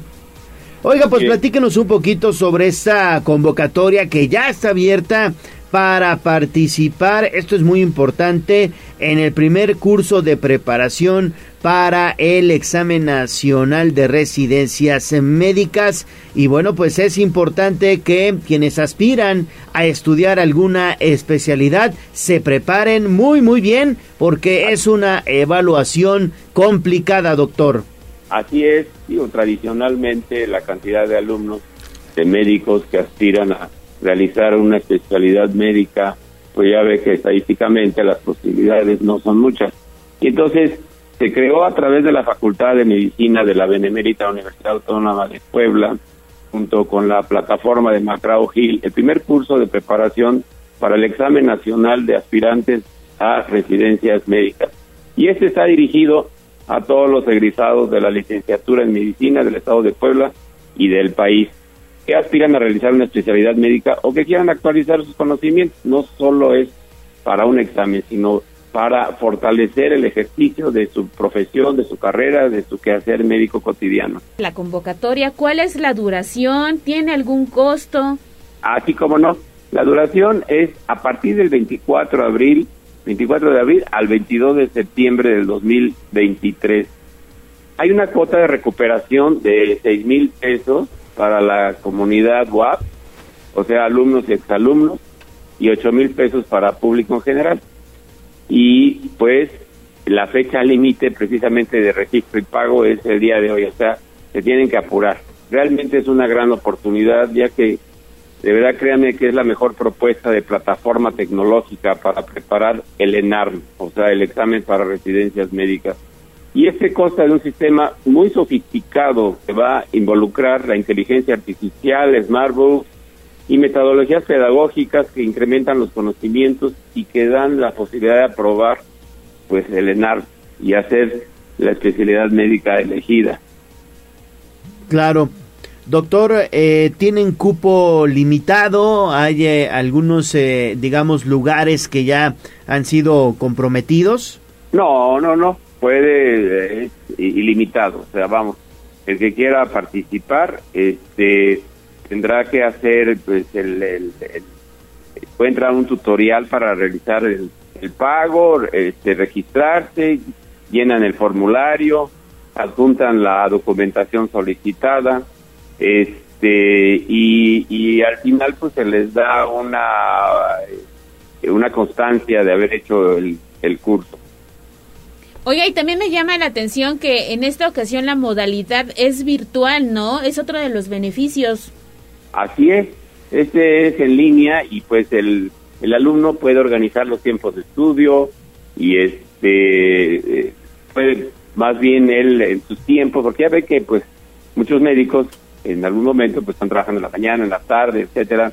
Entonces eh, esto está abierto en línea y, y el alumno pues puede elegir los tiempos y pues ir de una manera ordenada. De hecho, la plataforma eh, ordena sistemáticamente todo este proceso de preparación y no nada más la inteligencia artificial hace un récord del avance cognitivo, sino que además puede dar un pronóstico del resultado del examen, que eso es, eso es muy bueno para ubicar al alumno y saber realmente cuál va a ser su desempeño en el examen y si tiene posibilidades o no de aprobar la especialidad. Y que hace una gran diferencia, ¿eh? hace una super gran diferencia porque pues todo lo que nos cuesta en años aprender en la carrera de medicina, este sistema en unos solos meses repasa y puede dominar el alumno los temas para resolver todas las preguntas y sobre todo los casos clínicos del cual se estructura el examen para el ENAR.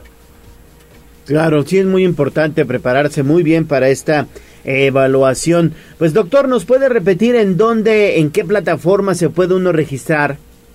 Ah, sí, todos los, los, los datos están en, el, en la página de Facebook oficial de la Facultad de Medicina de la Benemérita Universidad Autónoma de Puebla. Eh, ahí está todo la, el, el, los datos, la información, cuál es el mecanismo para, para inscribirse. En la misma página de la UAP hay un tutorial para realizar el pago, para rellenar el formulario y este y, llevar a cabo pues, su inscripción y el, el desarrollo de este de este plan de esta plataforma. Perfecto, doctor. Pues entonces agradecemos mucho pues estas buenas noticias, sobre todo para los médicos que continúen sus estudios de especialidad. Gracias, doctor Alejandro Vallejo, catedrático de medicina de la UAP.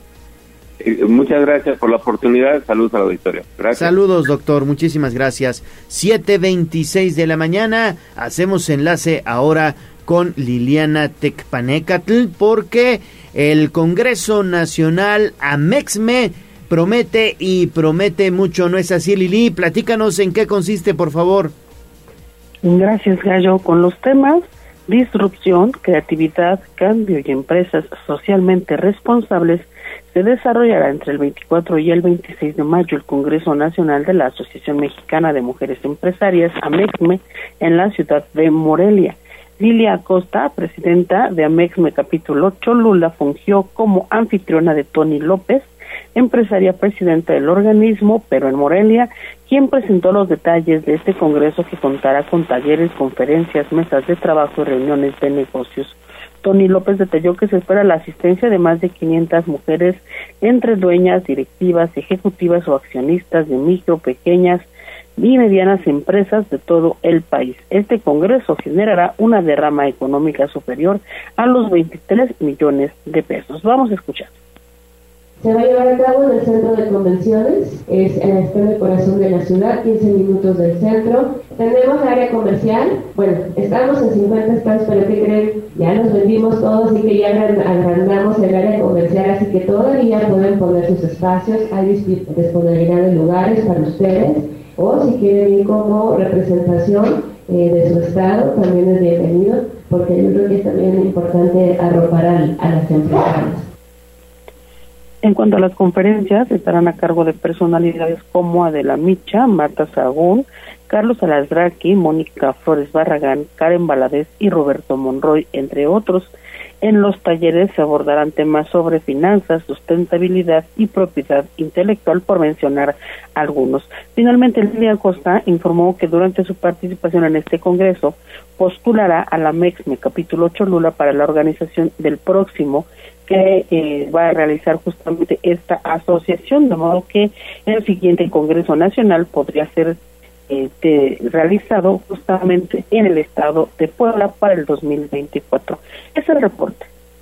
Gracias Lili, pero continuamos contigo porque tienes más y estos son buenas noticias también porque se prepara una serie de eventos para pues celebrar por todo lo alto los 30 años del Instituto de Estudios Superiores en Dirección de Empresas. Gracias, Ale. Sí, fíjate que con una sala de gala y tres conferencias magistrales, el Instituto de Estudios Superiores en Dirección de Empresas, el ISD, celebrará sus primeros 30 años de vida. El objetivo es reflexionar sobre los retos y oportunidades que enfrenta el mundo de los negocios. Alfredo Miranda, director del instituto, resaltó la forma en que su oferta educativa ha transformado la vida de firmas locales y sus directivos, pero además de cómo al paso del tiempo Liese se ha convertido en un referente en cuanto a capacitación empresarial de primer nivel. Destacó además que la emergencia sanitaria representó un reto muy grande de permanencia para la institución, el cual se superó con éxito, pero además le permitió expandir sus horizontes y pasaron de atender una matrícula regional a contar con alumnos de prácticamente todo el país. Escuchemos lo que él decía. Una de las cosas que nosotros tenemos que ayudar al empresario es a cómo entender y anticiparse a este entorno cambiante. Entonces, el IESDE propone una educación de punta, una educación actualizada, una educación activa que justamente trate de incidir en su propia transformación y así logre impactar a la empresa. De ahí que decimos que nosotros transformamos directivos e impactamos empresas.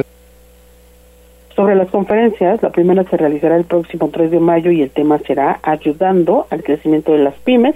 El 21 de junio se realizará la segunda sobre contexto y previsiones económicas y políticas 2023-2024 y el 21 de agosto tendrá lugar la conferencia Retos para la gestión de talento tras dos años de pandemia. Finalmente, el 19 de octubre se realizará la cena de gala en la que se pretende reunir a egresados y personajes que han tenido un papel relevante en la comunidad IESDE.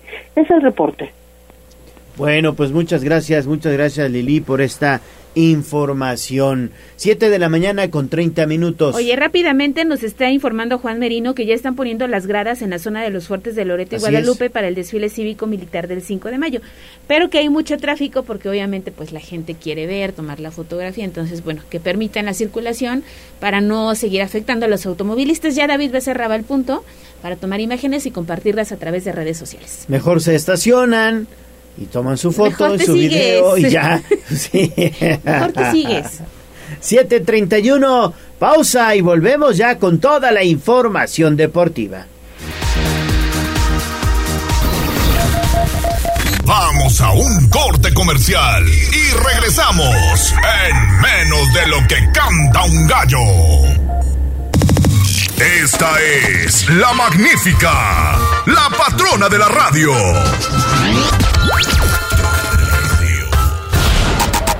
Seguimos con el gallo de la radio. Twitter, arroba tribuna deportes.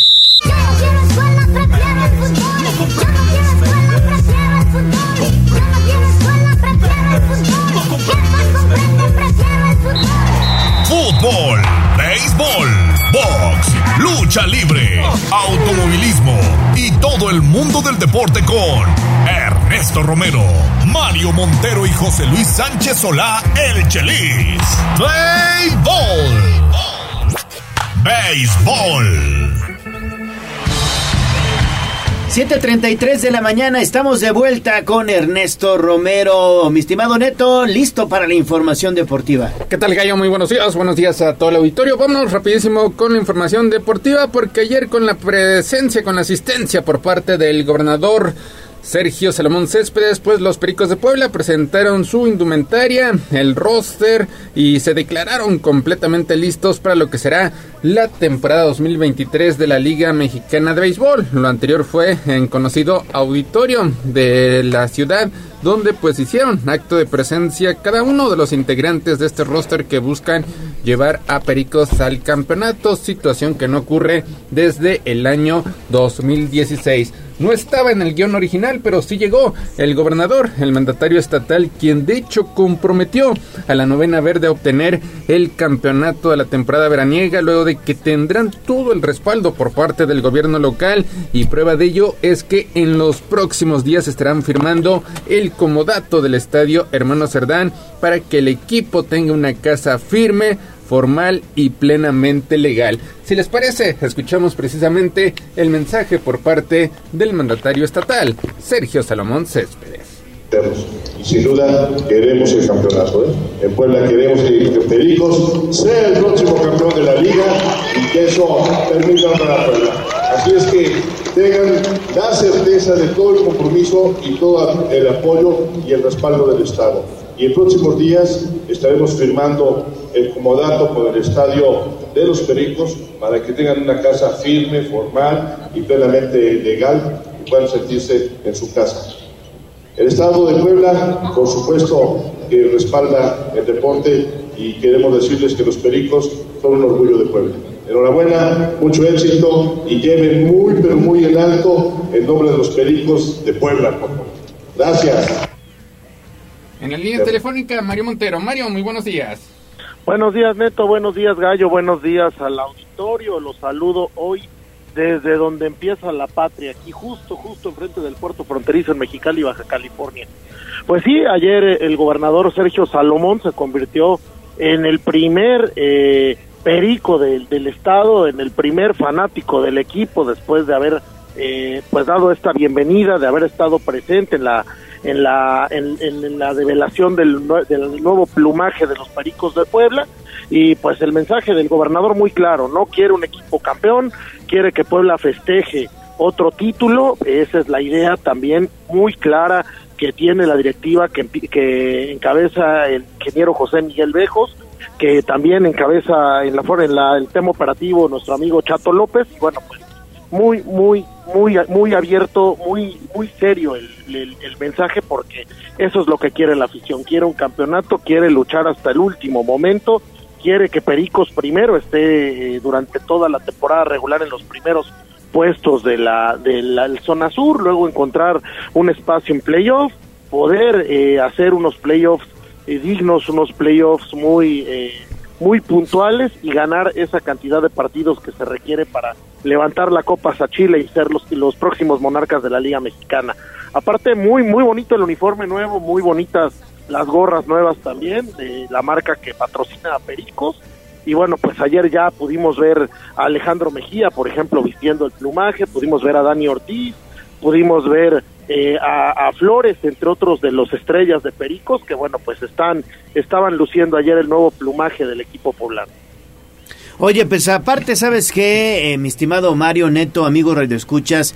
Cuando un equipo profesional tiene el apoyo, en este caso del gobierno del Estado, creo que las cosas se facilitan. Se dedican directamente al tema deportivo, a dar los resultados y lo administrativo prácticamente camina solo. Y es lo que va a suceder con los Pericos de Puebla, ya con el apoyo pues muy muy comprometido del gobernador Sergio Salomón Céspedes Peregrina, que, que ayer dijo pues ya tendrán este contrato de comodato del parque de béisbol Hermano Cerdán, pues las cosas van a caminar y van a caminar bien. Y desde hoy, todavía no inicia la temporada, pero desde hoy les aseguro que Perico será un equipo protagonista y tiene muchas, muchas posibilidades de alzar el campeonato.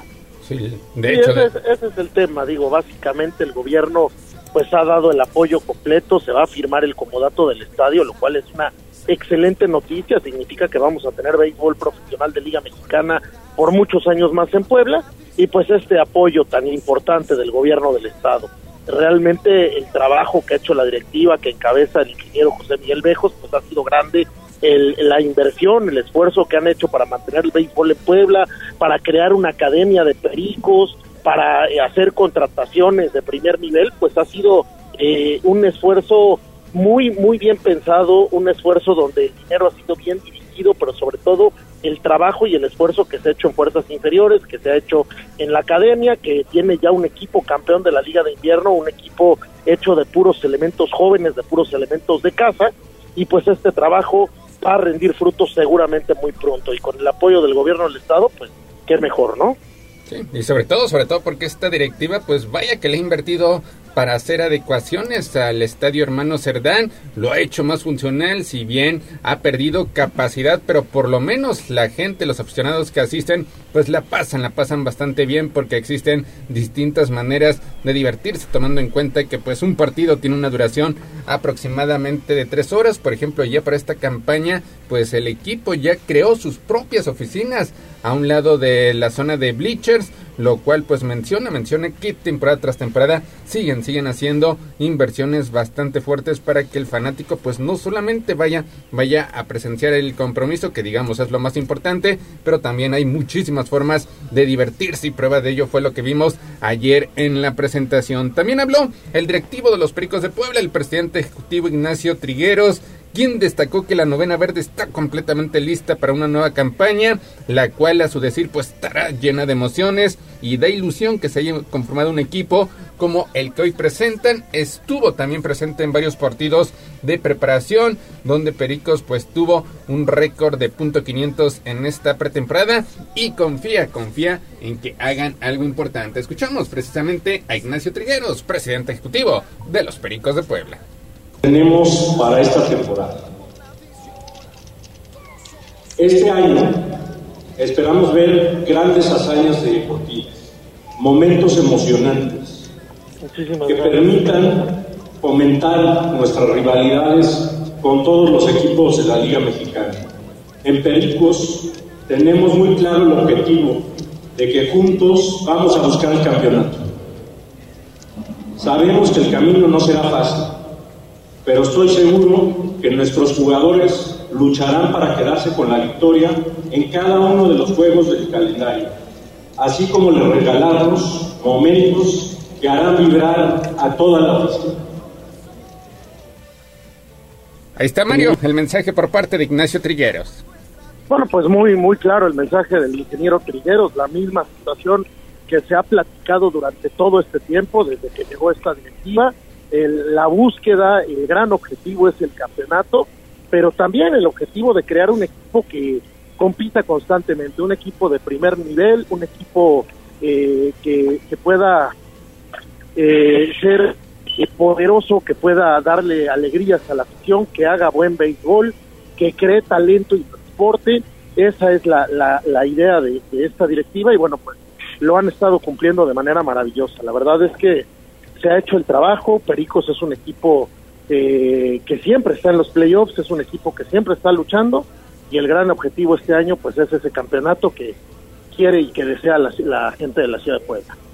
Exactamente, Pericos siempre ha sido un equipo protagonista y hoy la verdad es que se están haciendo muy muy bien las cosas porque le están apostando también al desarrollo de los nuevos talentos de estas nuevas generaciones.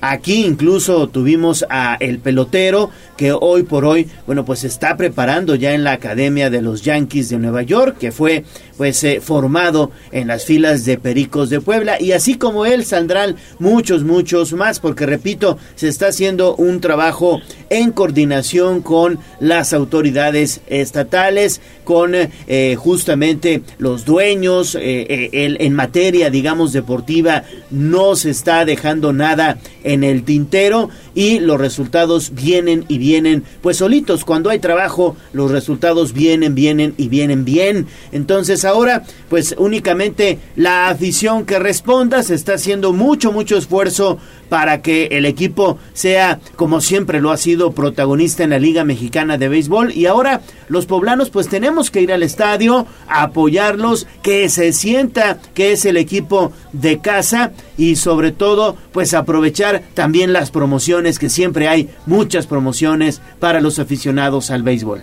Son unos pericos de Puebla que están llamados a volar alto en esta zona sur en 2023 con la base del equipo que llegó a playoffs la campaña anterior, más la generación exitosa de jóvenes que han desarrollado en la Liga Invernal Mexicana, donde son los campeones vigentes. Llega el timón Héctor Hurtado haciendo su presentación en el máximo circuito del Rey de los Deportes y tiene el firme objetivo de colocar a los emplumados en la pelea por este sexto campeonato en la historia del béisbol poblano, recordando que el año pasado, en 2022, los Pericos finalizaron terceros en la zona sur, a solamente tres juegos y medio de distancia de los líderes Diablos Rojos del México. Lamentablemente fueron eliminados por los Pingos en cuatro juegos en la serie de zona, pero pues ahora, ahora buscarán la revancha en una zona sur que no será nada sencilla porque pues están los actuales eh, campeones, los Leones de Yucatán, el líder que fueron los Diablos Rojos del México, Olmecas de Tabasco que también se ha reforzado de manera interesante y que pues digamos tiene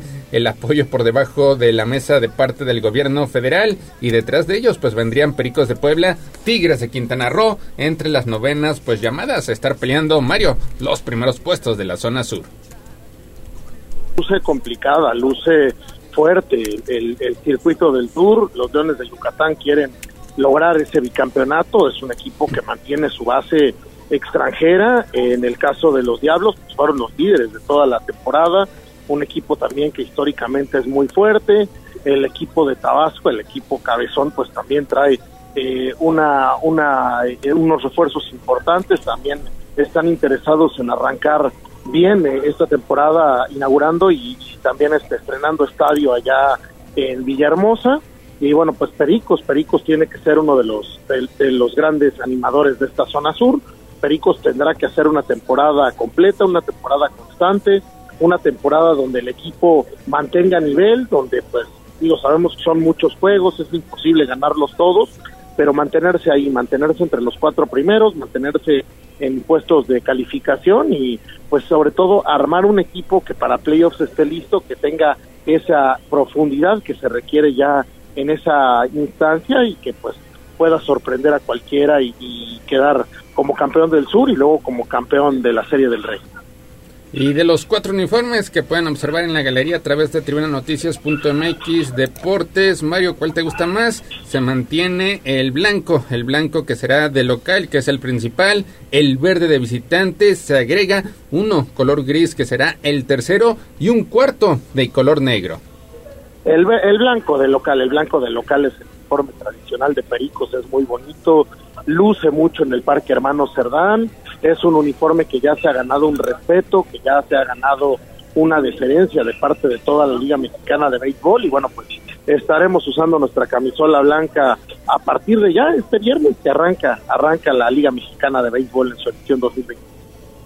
Pues ya mañana, ya mañana estaremos platicando la previa, la previa de lo que será la temporada. Hoy inicia eh, oficialmente la temporada 2023 de la Liga Mexicana de Béisbol. Lo hará con los campeones Leones de Yucatán enfrentando a los Bravos de León, pero Pericos de Puebla hará su presentación mañana viernes a partir de las 7 de la noche. Toda la fiesta previa desde las 18 horas. Desde luego ahí estará Tribuna Comunicación, la Magnífica también eh, apoyando, realizando distintas activaciones para que pues si ven si ven la camioneta por parte de la empresa, también a todos, a todos, este, ¿cómo se llama? Eh, nuestros colaboradores, toda la gente de promoción, pues ahí estén acompañando a las distintas dinámicas que estará realizando eh, Grupo Tribuna Comunicación para también estar apoyando a los Pericos de Puebla y desde luego desde el sábado pues ya tendremos cortesías para lo que será cada uno de los compromisos que tendrán los Pericos de Puebla a través de nuestras distintas plataformas,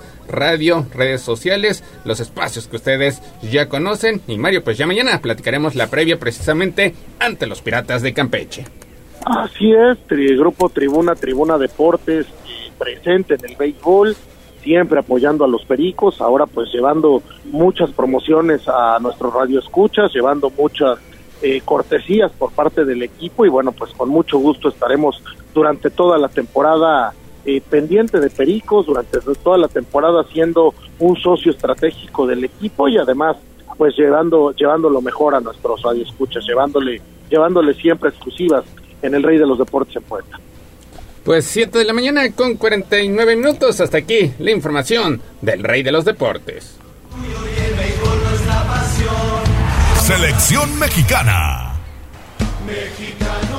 Vámonos con lo que sucedió en Estados Unidos porque el delantero Jesús Ferreira anotó en los minutos finales y Estados Unidos pues terminó empatando 1-1 con México para alargar a 5 su racha de partidos sin perder ante su vecino del sur. Uriel Antuna había remecido a las redes a los 55 minutos pero Ferreira concretó el tanto que niveló el encuentro al minuto 82 justo cuando México parecía que iba a ser el segundo tanto, un disparo que se estrella en el travesaño, viene el contragolpe por parte del equipo de las barras y las estrellas. Y al final pues ahí concretan el tanto del empate, error defensivo, error tal vez en la salida por parte de Carlos Acevedo. Y pues México acumula Mario cinco partidos sin ganarle a Estados Unidos, no lo hace desde el 2019.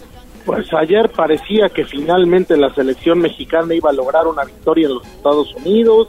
México hizo un buen primer tiempo, eh, logra en el segundo tiempo este gol, eh, este muy buen gol del delantero de Chivas. Y luego de ahí eh, vienen los cambios. Los cambios, a mi parecer, debilitaron defensivamente al equipo mexicano, que era lo que mejor estaba haciendo este trabajo defensivo, este trabajo de recuperación de la pelota y cuando pues parecía que México iba a meter el segundo y felicitar el partido, viene un error en la salida, efectivamente un error del arquero y pues con eso Estados Unidos aprovecha, logra empatar en los minutos finales y pues al final no me equivoqué, un empate uno a uno, no estuvo tan aburrido como yo pensaba, la verdad es que no, no fue un mal partido, México sin brillar, sin verse eh, pues un equipo este diferente, pero sí por lo menos un equipo serio, un equipo bien parado, un equipo defensivamente solvente, pues logra eh, pues por lo menos no perder en Estados Unidos, que era algo que ya se le complicaba mucho a México. E, es cierto que Estados Unidos no sale con su selección eh, estelar, no sale con jugadores más importantes porque no no los prestaron en Europa, sale con una equipo B, por decirlo de alguna manera, pero bueno, México también. México al único europeo que, que, lleva es Araujo y de ahí pues son puros jugadores de Liga MX. Entonces, pues un partido nivelado y ojalá, ojalá esto sea el inicio de un camino de algo que yo pedí a gritos el día de ayer, que, que el trabajo de Diego Coca se centre en que México tenga un juego definido, que tenga una personalidad, que tenga una filosofía de juego, que tenga un estilo propio y que con eso pues la selección mexicana empiece a mejorar poco a poco. Y estas dos selecciones que se verán nuevamente las caras en el mes de junio, allá en Las Vegas, por lo que será eh, una de las semifinales de la Liga de Naciones de CONCACAF. Y pues sí, ayer Estados Unidos presenta, presenta varias bajas, solamente dos elementos que tuvieron actividad en la última Copa del Mundo, Walker Zimmerman y el lateral Serginho Des fueron los que vieron acción en la última Copa del Mundo. México también ya mencionabas acusó ausencias importantes, pero sí tuvo a varios que militaron en la última Copa del Mundo. El caso de Jesús Gallardo, de Néstor Araujo, de Luis Chávez, de Carlos Rodríguez, de Alexis Vega y de Uriel Antuna, quienes pues tuvieron algunos minutos con Gerardo el Tata Martino. Cierta mejoría por parte del conjunto mexicano, pero pues sí, hay que dejar en claro una selección de Estados Unidos totalmente alterna que, segura, que seguramente será distinta a la que presentará en el próximo mes de junio, ya en ese partido válido por una de las semifinales, Mario, de la Liga de Naciones de CONCACAF.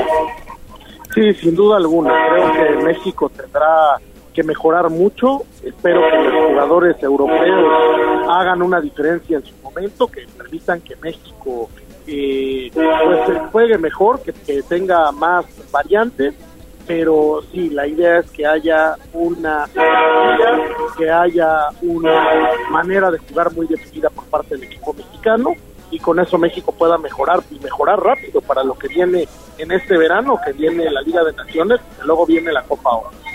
Pues espera, se espera que la selección mexicana todavía tenga un partido amistoso previo a lo que será este partido ante Estados Unidos. Ya la dirección de selecciones nacionales estaría confirmando esta situación en los siguientes días. 7 de la mañana con 53 minutos. Hasta aquí la información de la selección mexicana.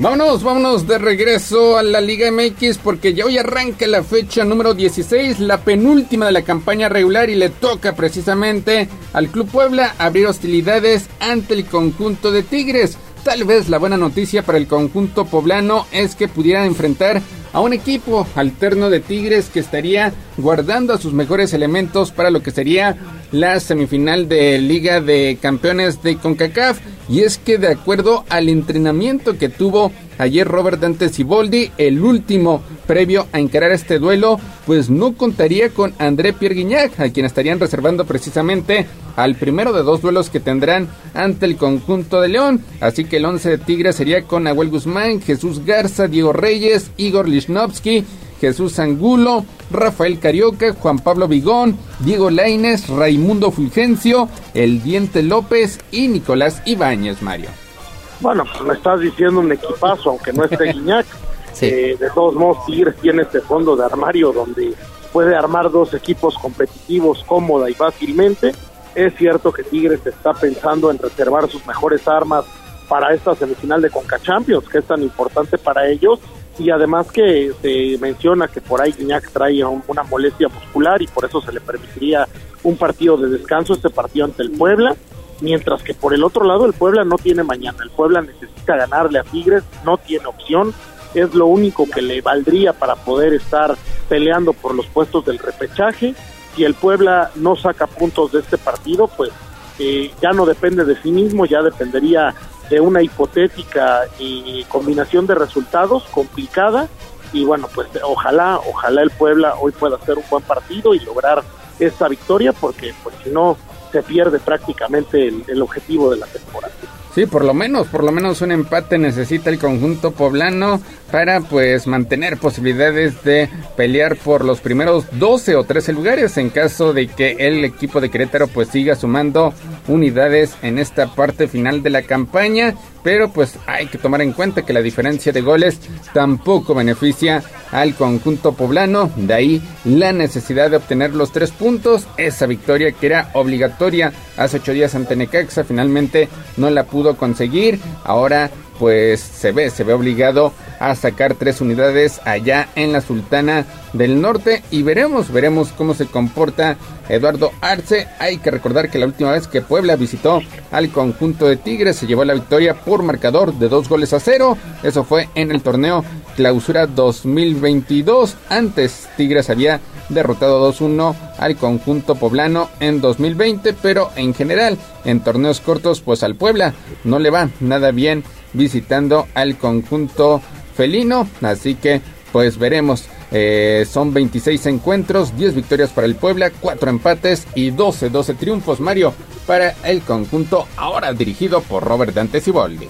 Pues ojalá al pueblo hoy se le den las cosas. La verdad es que no es una buena estadística ante Tigres. Puebla históricamente ha sufrido. No es un equipo que se le acomode, a pesar de la última visita haber sido una victoria eran circunstancias muy distintas. Hoy Tigres también le apremia, también hay que decirlo. Tigres tampoco está en su mejor momento en la Liga MX. Necesita también la victoria para poder seguir luchando por un lugar en, en repechaje o por un lugar en la liguilla. Es un equipo que ha venido a menos con la salida de, Chima Ruiz, pero que eh, tiene a Robert Dante Siboldi, que Siboldi arrancó además con el pie derecho su, su etapa en Tigres y bueno, pues el equipo regio siendo uno de los históricos, siendo uno de los que siempre está luchando por los campeonatos, siendo uno de los que tiene mejor plantel en Liga MX, pues evidentemente tiene esta obligación absoluta de estar en Liga y de estar en un buen espacio, entonces pues no, ellos tampoco van a regalar nada, ellos también necesitan desesperadamente sus tres puntos. Pues tu pronóstico para esta noche, Mario. Híjole, pues me gustaría decir otra cosa, pero yo creo que en esta ocasión el equipo regio va a salir avante, el Puebla va a luchar, no creo que le vaya a alcanzar y bueno, pues será será un trago muy muy duro eh, para el Puebla. Ya. Hola, ¿qué tal Mario Neto? Me parece que Tigres gana.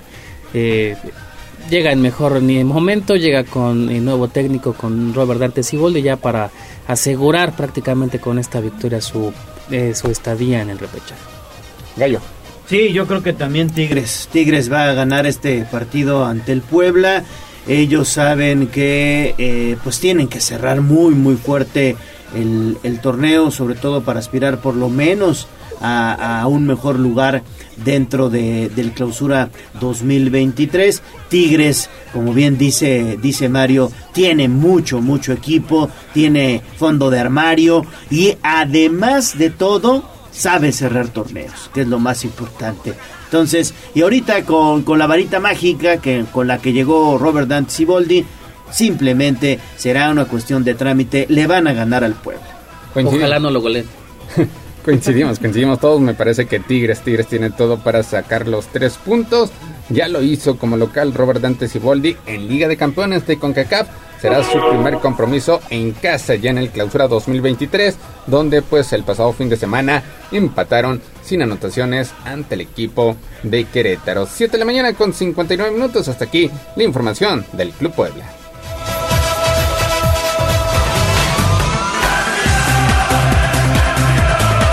Vámonos con lo que sucedió en la UEFA Champions League porque el Manchester City de Pep Guardiola y Erling Haaland serán el rival del Real Madrid en las semifinales de Liga de Campeones por segunda edición consecutiva. Y es que Haaland terminó anotando el gol que abrió el marcador y que le alcanzó para que el City empatara 1-1 en su visita al Bayern Múnich. Mario en el duelo de vuelta de su cruce de cuartos de final. Pues así arranca, así arrancan los cuartos de final, eh, terminan, perdón, los cuartos de final de la Champions una, un empate ante el Bayern que fue suficiente para que el City esté en la siguiente ronda después de haber ganado el partido de ida tres goles por cero. Y pues por segunda temporada consecutiva Pep Guardiola se las volverá a ver con el Real Madrid, se las volverá a ver con el equipo que está defendiendo su campeonato, con el equipo que pues bien que mal la Champions es su competición, entonces pues 15 estaría buscando la Copa número 15 el Madrid y en el caso del City buscando su primera orejona. Eh, no es una, la misma circunstancia del año pasado, también hay que decirlo. El City ahora se presenta con un plantel mucho más poderoso, mucho más completo, apuntalado por el delantero noruego Erling Haaland, que pues está metiendo goles por todos lados, que desde que llegó al City no se ha cansado de ser diferencia y pues ahora Haaland y Guardiola son el, la aduana que le queda al Real Madrid para evitar que el equipo merengue gane su 15, su copa número 15. Yo creo que ahora las circunstancias, repito, son muy diferentes y creo que Haaland puede hacer una, una base importantísima para que el City compita, para que el City busque este título que a Pep Guardiola se le ha escapado y se le ha complicado fuera del Barcelona. Y en la otra llave el Inter se deshace del Benfica y va contra el Milan en la otra semifinal. Sí, en la otra semifinal veremos un derby de la Madonina, el derby eh, italiano, donde el Inter y el Milan se van a enfrentar, donde los dos equipos de la misma ciudad del norte de Italia estarán buscando enfrentar al que gane del Real Madrid y en la gran final de la Champions, donde, bueno, pues dos equipos italianos que vienen de horas muy bajas o de años muy bajas, donde vienen eh, pues eh, recuperándose en Europa, donde vienen buscando un nuevo título, pues que ahora se estarán enfrentando un clásico a nivel mundial, entonces pues tendremos dos duelos muy, muy, muy, muy importantes, dos duelos de primerísimo nivel, dos duelos con historia y pues yo creo que si me preguntas a mí la final adelantada está entre el Madrid y el de ahí probablemente salga el nuevo campeón allá en el viejo continente. Pues 8 de la mañana con 2 minutos. Mario Gallo, hasta aquí la información deportiva. Gracias Gallo, gracias Neto, que tengan muy buen día. Nos hablamos Gracias Mario, aguas con el tren. Sí, sí, sí, acá, acá en la, en la frontera se oyen cada cinco minutos. Les mando un abrazo desde, desde donde empieza la patria. Perfecto, fuerte abrazo. Gracias, Mario. Gracias, mi estimado Neto. Saludos. Regresamos más adelante. 8-2, pausa y volvemos con más.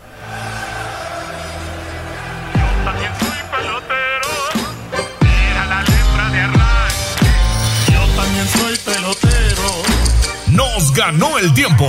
Hasta aquí, Deportes. Pero recuerden que todos los días tenemos una cita en Tribuna Matutina. Continuamos con El Gallo y la voz de los poblanos.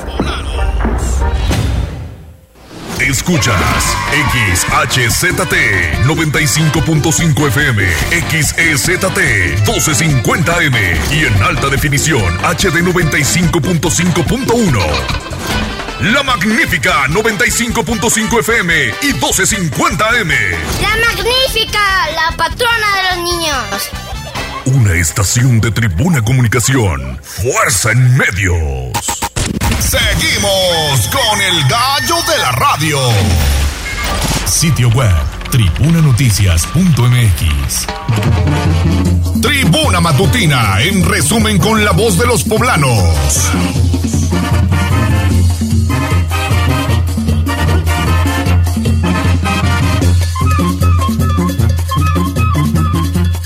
El presidente municipal Eduardo Rivera anuncia el torneo Street Soccer que se realizará en Puebla del 27 al 28 de mayo en el Paseo Bravo. Las mujeres se incorporan al equipo de brigadistas contra incendios, revela la titular de Medio Ambiente Beatriz Manrique. Si los poblanos me apoyan, sería un gusto competir en 2024, dijo María Luisa Albores, titular de Medio Ambiente, en la gira de trabajo que llevó a cabo el día de ayer el gobernador Sergio Salomón Céspedes Peregrina por la Sierra Norte. Angélica Nava es la nueva secretaria de Turismo en San Andrés Cholula y el edil Edmundo Tlategui estima concluir su gobierno sin más cambios en su gabinete. La venta de bebidas alcohólicas en casa habitación en Puebla Capital será sancionada hasta con 51 mil pesos, así que mucha atención. Recuerden visitar el portal de casa para conocer más detalles. Van cinco negocios clausurados por exceso de ruido en Puebla Capital y finalmente en la nota roja choca una patrulla de la Policía Estatal y el saldo es un elemento fallecido. Recuerde visitar www.tribunanoticias, arroba noticias tribuna, tribuna vigila y código rojo. Twitter, arroba tribuna vigila. Y esta va para todas aquellas que son como una chica que yo conozco. Corral. La entrevista sin tapujos. En Tribuna Matutina. 8 de la mañana con 8 minutos. Vámonos con la entrevista porque es un gusto saludar hoy en esta mesa de trabajo a la presidenta municipal de Jicotepec de Juárez, Lupita Vargas. Presidenta, qué gusto saludarte de nueva cuenta por acá. Muchas gracias, Leo. Muchas gracias, Ale. Me da mucho gusto estar aquí y sobre todo, pues bueno, amanecer hablando de, de cosas tan bonitas como Jicotepec y sobre todo, pues los atractivos turísticos que tenemos. No, y sobre todo Jicotepec, que la verdad, ya lo decíamos hace unos minutitos cuando llegaste, que van de feria en feria, de evento en evento, tienen una agenda muy, muy cargada y el pueblo mágico cada vez va mucho, mucho mejor, no solamente aquí a nivel local, sino también a nivel nacional, donde se han dado a conocer pues todas estas bellezas serranas con las que cuenta Jicotepec de Juárez. Estaba observando en tus redes sociales que se están preparando para un nuevo encuentro ahora de físicos. Eh, Estamos muy contentos porque nos hemos eh, vuelto un referente para hacer también algunas reuniones de este tipo. La Sociedad Mexicana de Física decidió en, en su división de Estado Sólido poder desarrollar su, su congreso anual, eh, rotativo en el, en el país, y tener la posibilidad de desarrollarlo en Jico. Bueno, pues para nosotros es un reto, sobre todo porque somos un municipio que se ha enfocado en turismo de aventura, pero bueno, e- esta parte que tiene que ver con el turismo o ser un espacio de oportunidad para el turismo de reuniones, pues también es, es atractivo para nosotros. Sí, sí, sí, sí, es Sí, lo que sin veía. duda, sí. Oye, presidente, lo comentábamos fuera del aire, eh, tuvieron su feria, además muy exitosa, yo estuve por allá y me encontré, le decía, turistas de España Ah, mira. que visitaron el Museo Carranza, pero además eh, el turismo de aventura, bien lo dices, tienen los senderos, los famosos senderos de Jicotepec, ¿no? Hubo también gente del Estado de México que arribó al pueblo mágico porque quiere respirar aire fresco, quiere conocer un poquito más de los atractivos que hay. ¿Y cómo les fue? Pues la verdad es que tenemos un saldo favorable este, para esta feria y esta edición. Hicimos comparativas y el día de hoy uno de los indicadores que para nosotros es eh, relevante tiene que ver con la ocupación hotelera. No dejamos de ser solamente una fiesta o un- una feria donde la gente se acerca a ver a los artistas y se retira para pasar a ser un atractivo más. O sea, la feria el día de hoy abona al esquema turístico y compartir con ustedes tuvimos una ocupación cercana al 100% en, en los hoteles. Para nosotros es, es muy, muy, es muy satisfactorio porque Claro. tiene que ver con que la gente pernocta en Jicotepec y hace algunas actividades adicionales. Como dice Ale, bueno, pues conocer Jicotepec implica caminar sus calles, Sí. conocer los museos, este, bueno, pues echarse hasta los 750 escalones, ¿no? De la Cruz Celestial. Está cansado, pero vale la pena. Y vale mucho la pena, la verdad es que- Conocer la comida también. La comida yo creo que es uno de nuestros baluartes importantes que seguimos eh, que, que tenemos que seguir hablando y posicionándolo como una cocina tradicional de nuestro estado, pero particularmente seguir hablando del tema del café, que el café, además de ser un producto sumamente competitivo por la calidad y por la cantidad que se produce en nuestro municipio, el día de hoy como un atractivo turístico, ¿no? Como parte de las biorrutas del café impulsadas por la Secretaría de Turismo y donde van a encontrar estas experiencias para estar dentro de una finca cafetalera y poder hacer algunas actividades como catación, como conocer un bosque de niebla, como tener la posibilidad de interactuar con los campesinos que seguramente las cuatro biorrutas que encontrarán en Jicotepec tendrán la posibilidad de interactuar con la gente y bueno, pues es valioso sobre todo en el conocimiento que uno puede adquirir sobre estos temas. Entonces prácticamente tuvieron lleno total en Jicotepec de Juárez, ahí en la feria de la primavera. ¿Y de cuándo fue la derrama económica? Nosotros calculamos que alrededor o un poquito mayor a los 100 millones de pesos son nueve días de actividades culturales, artísticas, deportivas y nos dieron la posibilidad de, de- de generar, aparte del tema de los hoteleros, bueno, pues todo lo que tiene que ver con la cadena productiva, ¿no? Desde el taxista, el restaurantero, el de la, la de la fundita, este, todos participan en este esquema turístico. Sí, hasta el señor de las nieves, porque probé unas de nuez de macadamia. De macadamia, sí. Estaban ricas. Ricas. Sí, sí, sí. y además te orientan, no sabes llegar a algún lugar y te dicen, ah, bueno, pues sigue este camino y, y- y se vuelven en promotores turísticos también del pueblo mágico. Y presidente, ahorita que lo preguntaba Leo, estarán en la Feria de Puebla. ¿Y qué podremos encontrar en el stand que tendrá el pueblo mágico de Jicotepec? Pues para nosotros es un espacio importante de promoción turística. Agradecemos mucho al gobernador Sergio Salomón Céspedes Peregrina, así como a la Secretaría de Turismo, porque el día de hoy tener un stand en un espacio donde eh, convergen muchas muchas personas y hay muchas actividades, pues es una oportunidad para hacer promoción turística. Entonces van a encontrar un stand con toda la información necesaria acerca de nuestros dos productos más importantes. Uno de ellos es los senderos de Jicotepec, que es un proyecto municipal que nosotros iniciamos en esta administración, donde van a tener la posibilidad de observar cómo a través de cinco senderos que miden aproximadamente 150 kilómetros van a tener la posibilidad pues de visualizar a la Sierra Norte y particularmente a Jicotepec a través de los ojos de, de la guía, ¿no? De nuestros guardianes de los senderos, que son estos guías comunitarios certificados que el día de hoy ofrecen este atractivo turístico. Por otro lado, todo lo que tiene que ver con las biorrutas del café, que es un atractivo importante para nosotros, destacar mucho que es, es un- una experiencia turística familiar, sobre todo porque de repente pensamos que pues, yo como no tomo café, igual y pues no me gustaría conocerlo. ¿no? Sin embargo, lo, lo interesante del- del producto y particularmente del café son los beneficios que tiene, por supuesto, consumirlo, pero además cómo es una cadena productiva que impacta de manera positiva a muchas familias de la es. Sierra Norte del Estado y cómo también genera derrama económica para nuestros municipios. Sí, sí, sí, la verdad es que toda una experiencia que ya nos tocó vivir allá en Jicotepec de Juárez. Estamos platicando con la presidenta municipal Lupita Vargas. Recientemente estuvo allá en el municipio el gobernador Sergio Salomón Céspedes Peregrina. ¿Cómo les fue en esta gira de trabajo? Pues fue una gira muy muy padre porque fue el, también la conclusión de la Feria de Jicotepec. Hay eh, trabajo colaborativo permanente con el gobierno del estado. Nosotros estamos agradecidos porque creemos de, de verdad que en la suma de facultades se pueden lograr resolver problemáticas importantes. ¿no? Este, tuvimos la posibilidad de hacer honores a la bandera en un asta monumental, que es un proyecto que encabezó el gobierno del estado que tiene que ver con refrendar nuestro nuestro amor a la patria, el, el aprecio, respeto que le debemos tener a los símbolos patrios y bueno, está ubicado en el acceso principal de Jicotepec y para nosotros, bueno, pues es, es un, un sitio eh, de ceremonias cívicas importante que estaremos ocupando.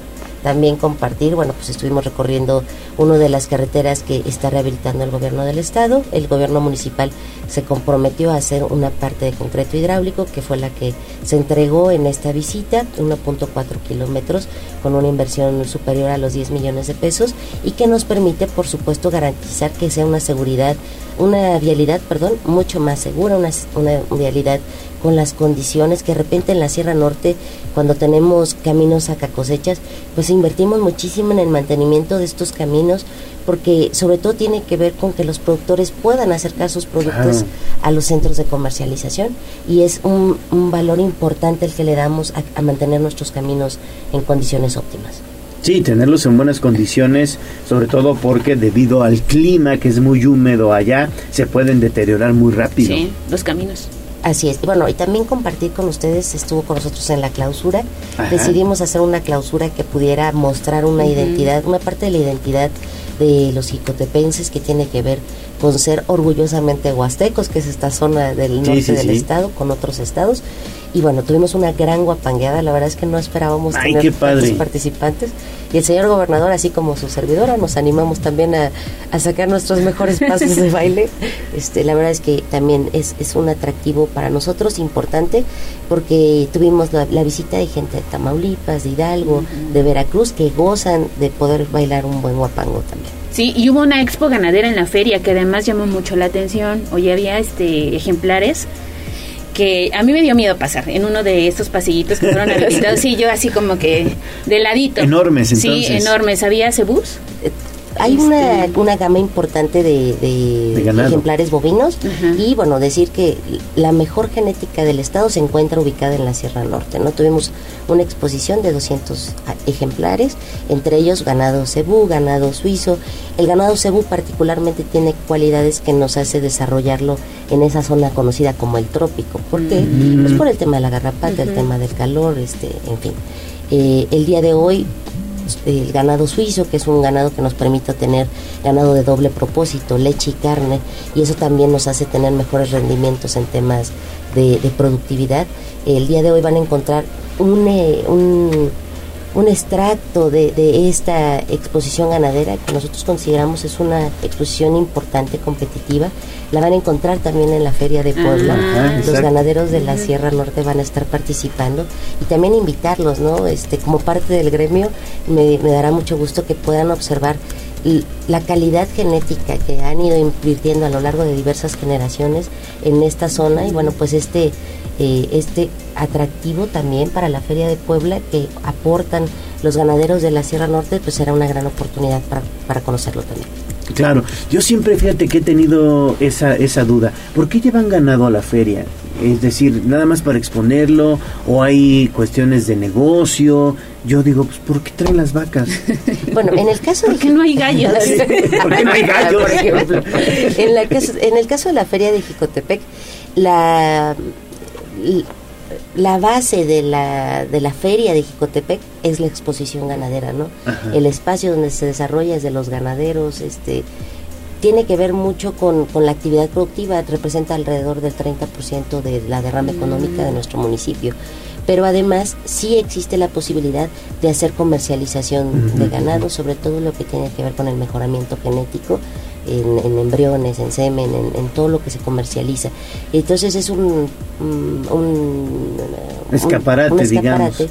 para que los ganaderos, sobre todo los que tienen que ver con la región de la Mixteca, que pueden mejorar genéticamente Claro. su ganado, puedan observar lo que se está haciendo en buenas prácticas en la Sierra Norte para poder eh, llevar esa, esa, mm, esa mejora genética a otras regiones del estado. Esa raza, digamos. ¿no? ¿Y cómo cierra Lupita Vargas la semana? Porque tuviste ya reunión con eh, la Secretaría de Movilidad y Transporte, pero te hemos visto en escuelas, inaugurando obras, entregando apoyos, reuniéndote con tu equipo de trabajo. ¿Cómo cierra Lupita Vargas esta semana?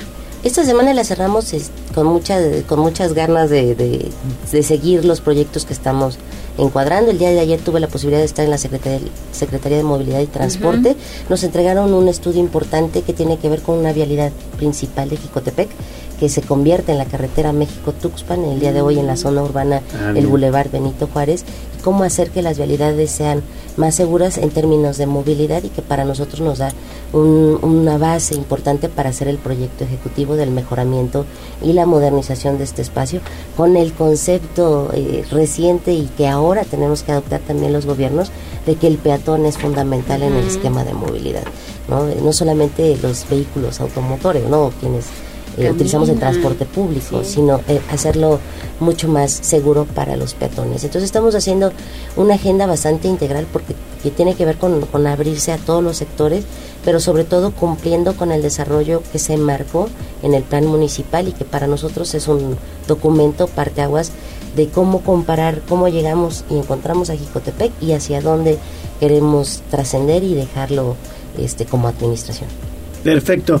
Pues Lupita Vargas, presidenta municipal de Jicotepec de Juárez, siempre es un gusto platicar contigo y ya sabes que es tu casa, ¿eh? Muchas gracias. Muchas gracias Leo, muchas gracias Ale y los esperamos el sábado 6 de mayo para una muestra especial en la Feria de Puebla. Va a estar Jicotepec como anfitrión y bueno, pues ahí nos podemos echar un molotito, un, un buen café, van a ver al Ballet de Casa de Cultura, por, por ahí los esperamos. 6 de mayo entonces en la Feria de Puebla, aquí en el Centro Expositor. Sábado, además. ¿A partir de a qué hora?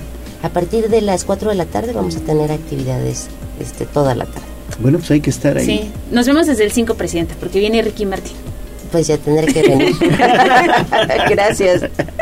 Gracias, Presidenta. 8 de la mañana con 21 minutos. Vamos a hacer una pausa y regresamos con más información.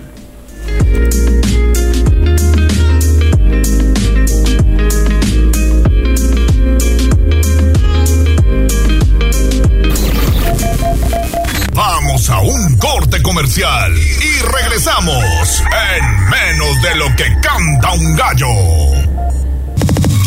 Esta es la magnífica, la patrona de la radio.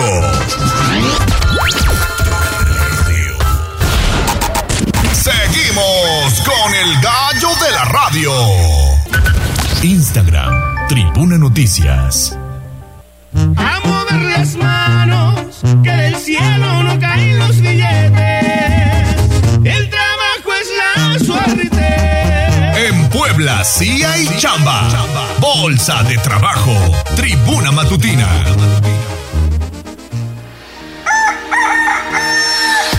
8 de la mañana con 25 minutos. En Puebla sí hay chamba. Apunte por favor las vacantes del día. Adelante, Ale. Así es, que vayan corriendo por el lápiz y el papel porque para este día hay un reclutamiento importante. Fíjate, se busca operador de producción.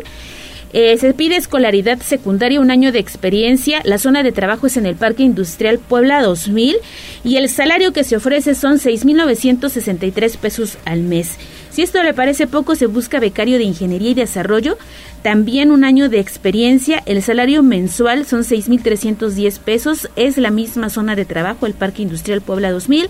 También se está buscando auxiliar de almacén, estudios de secundaria sin experiencia en el cargo y el salario son 7.500 mensuales. Aquí se busca eh, específicamente un hombre para desempeñar estas labores y también comprador químico, escolaridad, licenciatura en comercio internacional, ingeniería química o carrera similar, dos años de experiencia y el salario si está más atractivo son 15 mil pesos mensuales, tanto hombres como mujeres que estén interesados pueden acudir este viernes 21 de abril del 2023 a partir de las 9 de la mañana y hasta las 3 de la tarde en las oficinas centrales del Servicio Nacional de Empleo ubicadas en el callejón de la 10 Norte 806 en el barrio del Alto. Les dejo el número telefónico para que pidan más información. Son el 232-5513 y 246-5400. Pues ahí está entonces en Puebla. Si hay chamba, hay que aprovechar. Que del cielo no caen los billetes. El trabajo es la suerte. En Puebla sí hay chamba. Secretaría del Trabajo del Gobierno del Estado de Puebla. Sitio web códigorojo.mx. 8 de la mañana con 28 minutos hacemos enlace con David Becerra que anda patrullando las calles de la ciudad. ¿Dónde andas mi estimado David? ¿A dónde te moviste? Platícanos. David creo que ya está en los juegos, ¿eh? O está ayudando a los trabajadores a colocar las tarimas. David. No tenemos a David Becerra. No, no está David Becerra. Mi estimado David Becerra, ¿cómo estás? Comunícate con nosotros. David, David. Ya lo tenemos. A ver, eh, ¿ahí me escuchan? Sí, ya te escuchamos, David. Ah, Estás en la zona de los fuertes. Sí, yo creo que sucedió una falla técnica aquí con los audífonos. ¿Qué, gallo? Ale, pues sí, nos dimos a la tarea de dar una vuelta justamente a la zona de los fuertes, donde ya se lleva a cabo la colocación tanto de, bueno, estas gradas que servirán pues para todos los espectadores que se reúnan a presenciar el desfile del 5 de mayo. Ya hay trabajadores justamente que han colocado lonas muy grandes, eh, lonas monumentales, y pues eh, las gradas que comienza a formarse la estructura. Pues esos trabajos se llevarán durante este par de días, así como el fin de semana. También, Gallo Ale, ya se están montando pues los eh, juegos para la feria de Puebla que se aproxima próxima, ahora sí que próximamente, Gallo Ale. Y pues ya se ve mucho movimiento justamente de los trabajadores en toda la zona de los puertos, por lo que pues varias de las calles están cerradas para el tráfico, digamos, habitual que circula. Simplemente pues están dejando pasar a personas que pues estrictamente tienen que circular por esas calles. Hay ya traficando colocados pues para que precisamente que no se genere tráfico más de lo que se debería. Es la información desde los fuertes, Gallo Alex. Mi estimado David, no te alejes tanto del teléfono, se cortó un poquito la comunicación, pero entonces ya están colocando tanto las estructuras para las gradas allá en la zona de los fuertes de Loreto y Guadalupe como los juegos, los juegos mecánicos para la feria de Puebla. ¿Hay algunos eh, puntos eh, donde haya vialidad cerrada, por ejemplo?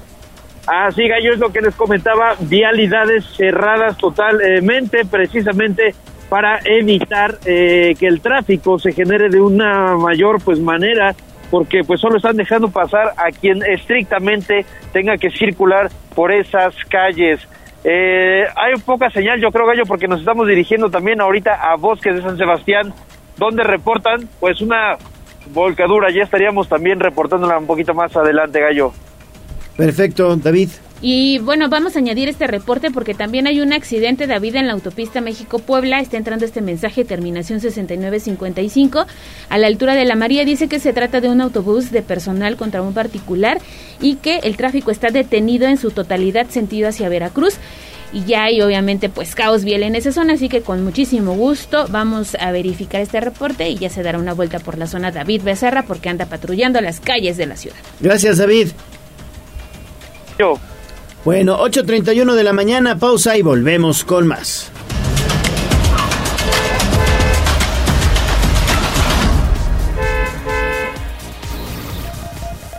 Vamos a un corte comercial y regresamos en menos de lo que canta un gallo. Esta es la magnífica, la patrona de la radio.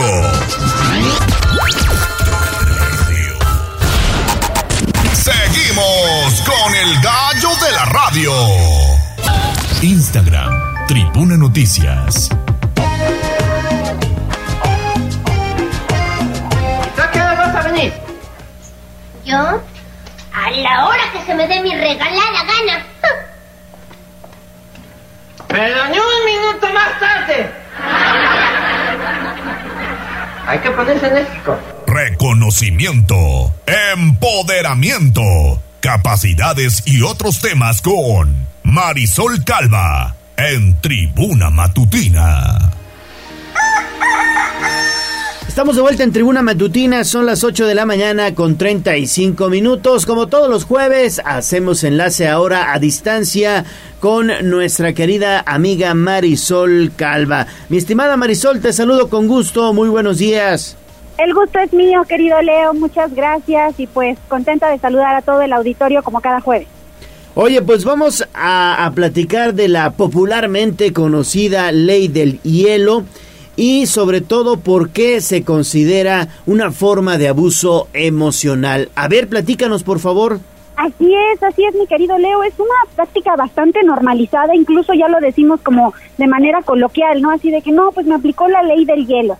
Pero más, más de fondo de esta eh, forma tan tradicional, ¿no? De no resolver el conflicto, de evadir el conflicto, se esconde una situación de abuso emocional. Efectivamente, la ley del hielo es una eh, forma de, de, abuso emocional. Esta, este abuso emocional encuadra dentro de algunas de las acciones de violencia psicológica que incluso, querido Leo, ya se encuentran reconocidas por la Ley General de Acceso de las Mujeres a una vida libre de violencia. ¿Por qué, ¿Por qué es esto una forma de abuso emocional? Muchas veces dicen, ay, están exagerando. Pero realmente lo que hay detrás de este tipo de acciones son eh, eh, pues consecuencias bastante graves, ¿no? Empecemos por decir que genera incertidumbre en la persona a la que se le aplica la ley del hielo. ¿Qué es esto de la ley del hielo? Pues que te ignoran, te dejan de hablar, te bloquean. Esto puede ser así de que por minutos, por horas o hasta por días, ¿no? De que tú estás preguntando, ¿qué te pasa? ¿Qué te pasa? Y de plano ya no te contestan como si no existieras o por diversas situaciones simplemente es como que te invisibilizan. Este, este tipo de, acciones, como le, lo comentaba Leo, tiene diferentes consecuencias. Primero, el tema de la autoestima. La autoestima de las víctimas, pueden ser hombres o mujeres, baja, baja porque pues obviamente se sienten menospreciados, menos valiosos, menos escuchados, como si no fueran suficientes. Se, se eh, cuestionan una y otra vez, ¿qué hice mal? ¿Qué hice mal? Cuando quien tomó la acción de ignorar o de bloquear pues fue la otra persona. Detrás de esta conducta hay una forma de manipulación se busca demostrar quién tiene el poder en esa relación, ¿no? Quién va a bloquear, quién va a dejar eh, en visto, quién va a ignorar y después eh, va a restablecer contacto como si nada hubiera pasado. Sin embargo, esto pues se vuelve un ciclo de violencia que se repite una y otra vez, generando cada vez consecuencias más graves. Ha habido incluso eh, casos en donde hay hasta intentos de suicidio por este tipo de situaciones, cuando ya hablamos de que no, eh, están viviéndose contextos de violencia emocional mucho más profundas al interior de las relaciones y esto ocurre sobre todo en relaciones de pareja que se construyen pues desde este famoso amor romántico no muy desigual en donde pues eh, se busca eh, demostrar el poder sobre todo de los hombres el control eh, específicamente de, de, la pareja masculina en una relación. Esto no exime Leo que puedan ocurrir también al revés no que haya mujeres que lo puedan estar haciendo. Esto también puede ocurrir. Entonces sí es muy importante el detectar estas acciones y no normalizarlas. No decir como bueno pues me aplicó la ley del hielo ya después no este se le pasará y ya me volverá a hablar la verdad es que detrás de todo eso lo que hay es una forma de violencia psicológica y emocional que puede ir incrementando. Recordemos que las violencias contra las mujeres aumentan una y otra vez, van en crecimiento, por eso el famoso violentómetro. Entonces, detectar estas señales de alerta y dejar esas relaciones, ¿no? Porque pues al final merecemos todas las personas ser escuchadas, ser valoradas y pues en su justa dimensión también resolver el conflicto a través del diálogo. Marisol, y yo quisiera, bueno, pues este, eh, ahorita escuchaba que lo más importante es como terminar esa relación así de tajo y, y, yo creo que sí buscar ayuda, ¿no? La otra parte sí tiene que buscar ayuda, es importante no normalizar esto que decías porque sucede de manera cotidiana y no solamente en relaciones de pareja, a veces en amistades. Claro, también Ale, es vaya, parte de, de muchas relaciones humanas eh, se calcula que en, en, México, de acuerdo a la encuesta nacional sobre la dinámica de las relaciones de los hogares, eh, 63 de cada 100 mujeres han sufrido algún tipo de violencia emocional y sobre todo, esto es muy grave, 9 de cada 10 niñas adolescentes de 12 a 19 años han sufrido este tipo de violencia. Entonces, sí es muy importante, de repente se dice fácil, deja esa relación cuando hay pues otras condiciones de fondo, puede haber negocios juntos, hijos, eh, simplemente un círculo de violencia muy fuerte que ha destruido la, la, el autoestima de la víctima. Y en todas estas condiciones, efectivamente, algo muy importante es pedir ayuda. Pedir ayuda pues de la familia, de los amigos, de la red de apoyo con la que uno cuenta y sobre todo y muy importante, pues la ayuda profesional si hay posibilidades o a través incluso el contactar con colectivas, con organizaciones de mujeres que trabajan incluso dando acompañamiento a este tipo de casos como se me viene a la mente, por ejemplo, Cruces por Rosas, que tiene mucho trabajo, este, incluso gratuito, en línea para mujeres que están viviendo este tipo de violencias, también es muy importante. Exactamente, sobre todo que esto, mi estimada Marisol, yo creo que sí le puede afectar un poquito más a los niños, a las niñas, por ejemplo, pues eh, esto sucedía desde hace ya muchos, muchos años, ¿no? ¿Cuántas veces no nos hicieron o te hicieron o hiciste la ley del hielo, la ley del hielo en, en, en, la escuela, ¿no? Ya decías, bueno, pues tendrá dos trabajos, enojarse y contentarse, ¿no? Sí, y, y sobre todo también a veces que papás o mamás lo aplican con los niños y también esto es muy violento para los niños, ¿no? Que están aprendiendo a socializar, que están aprendiendo, pues, cómo eh, poder construir relaciones humanas y justo tener este tipo de reacciones de sus padres, de sus cuidadores, de sus madres, pues no es sano. Entonces también como papás y mamás reflexionar si hacemos eso, no hacerlo porque pues también es muy violento y sobre todo para niños y niñas. Perfecto, Marisol, pues muchísimas gracias. Como siempre es un gusto escucharte. Muchísimas gracias, excelente día, saludos Leo y Ale. Oye, rápido, recuérdanos tus redes sociales, Marisol. Sí, claro que sí. Eh, en Instagram estoy como Marisol Calva G, en TikTok como Marisol Calva 9 y en Facebook y Twitter como arroba Marisol-Calva. Bueno, buen día, gracias. Gracias. 8 de la mañana con 42 minutos. Ahora regresamos con David Becerra. Mi estimado David, ¿ya llegaste a Bosques de San Sebastián? Hemos llegado, Gallo. Ahora sí es que había pues baches justamente en el camino y por eso se venía desconectando el micrófono. Gallo, justamente en el Boulevard México nos encontramos aquí en Bosques de San Sebastián. Eh, justamente esta vialidad presenta unas curvas muy pronunciadas, curvas que un coche pues particular justamente con placas TYF 3711 de aquí de Puebla pues tomó muy a muy alta velocidad, Gallo, saliendo de bosques precisamente con dirección pues hacia el cerro de Amalucan. Eh, Gallo, en este, pues en esta curva, el coche derrapó de una manera pues que perdió la tracción de las llantas al intentar tomar esta cerrada curva, por lo que ya no pudo controlar el coche, que se dirigió hacia el camellón central, eh, pues brincando y pasándose algunos árboles, afortunadamente no chocó contra algún tronco pues más grueso porque habría sido pues un poco más grave el accidente. Eh, volcó justamente brincó el camellón y ya cuando cayó en el carril de sentido contrario, ahí fue cuando se registró la volcadura. Afortunadamente no hay lesionados de gravedad, Gallo. Sin embargo, pues la vialidad fue totalmente cerrada en este tramo para evitar eh, pues que el tráfico se, se bloqueara justamente, sobre todo para los vecinos de la zona. Está cerrado con, eh, digamos, el, la dirección hacia del Cerro de Malucan hacia dentro de Bosques de San Sebastián Gallo. Hay dos grúas intentando eh, pues las maniobras para eh, poner, volver a poner el vehículo en sus cuatro llantas, sin embargo les está haciendo un poco más complicado de lo normal porque pues a la hora de jalar el coche justamente con las cadenas y ganchos con los que las grúas cuentan, pues este en vez de eh, voltearse simplemente se arrastra sobre su techo, por lo que ya llevan varios minutos eh, maniobrando de diferentes formas para lograr ponerlo eh, de pie gallo, pero no lo están logrando. Es la información que tenemos en este punto desde Bosques de San Sebastián Gallo.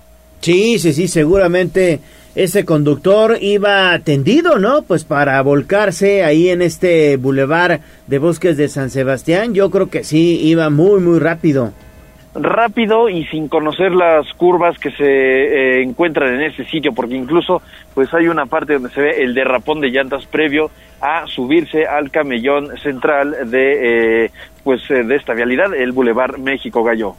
Bueno, pues ahí está entonces la información. Hay que manejar con precaución. Exactamente, porque este carrito quedó llantas para arriba en una vialidad en la que además yo creo que sí hay mucho transeúnte, ¿eh? Sí, sí, sí, sí, es, es peligroso, sobre todo porque estamos hablando de una colonia, pues que sí es muy, muy eh, transitada.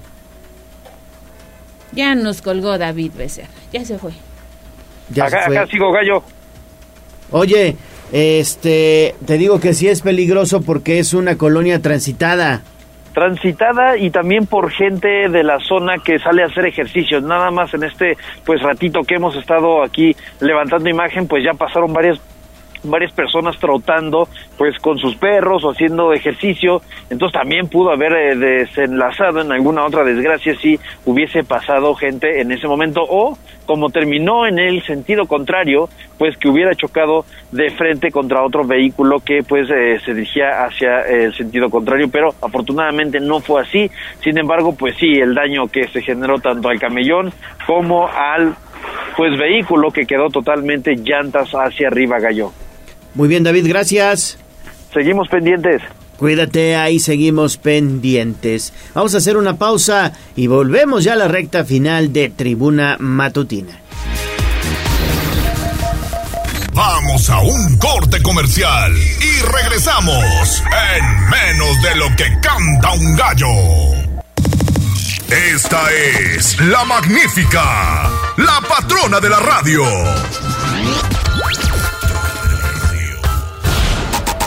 Seguimos con el gallo de la radio. Sitio web código rojo.mx. Y basta ya de tu inconsciencia de esta forma tan absurda. Desde la barrera, respeta la cinta de precaución y para bien la oreja. Comienza la nota roja en tribuna matutina.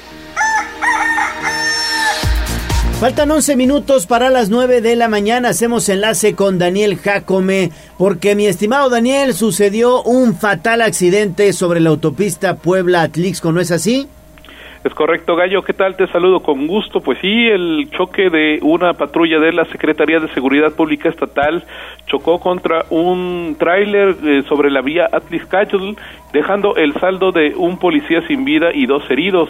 De acuerdo con los primeros reportes, la unidad oficial con el número 154 avanzaba sobre la citada vialidad con el carril con sentido a la ciudad de Puebla. Sin embargo, cuando llegó al kilómetro 8 a la altura de San Bernardino Chalchihuapan, Junta Auxiliar de Ocoyucan, se impactó contra un tractocamión. Por lo anterior, paramédicos y rescatistas de protección civil se trasladaron al punto donde estabilizaron al elemento y al conductor del tráiler, quienes estaban lesionados, el primero de gravedad. Sin embargo, bueno, pues corroboraron el deceso del primero y bueno, pues cuyo cuerpo quedó atrapado entre fierros de la carrocería, por lo que tuvieron que liberarlo con, con herramienta hidráulica. Hasta el momento se desconoce la mecánica del percance, por lo que las investigaciones ya están en marcha a fin de deslindar responsabilidades. Y es la, es la historia, Gallo. Perfecto, Daniel, seguimos contigo. Oye, ¿tienes información sobre este aseguramiento de un mexicano y una colombiana, Daniel?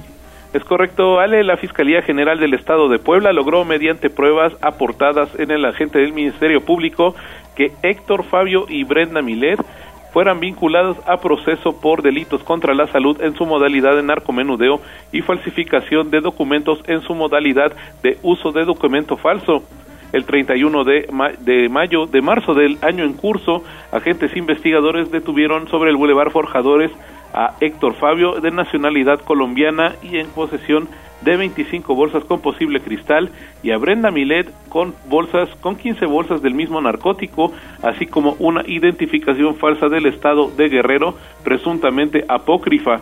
También el personal de la Fiscalía les aseguró 106 tarjetas con la leyenda de préstamos al instante y teléfonos celulares, una impresora térmica de recibos, entre otros indicios una vez terminado el, la, bueno, pues la disposición a la gente del Ministerio Público, se recabaron pruebas para ejercitar acción penal en contra de ambas personas.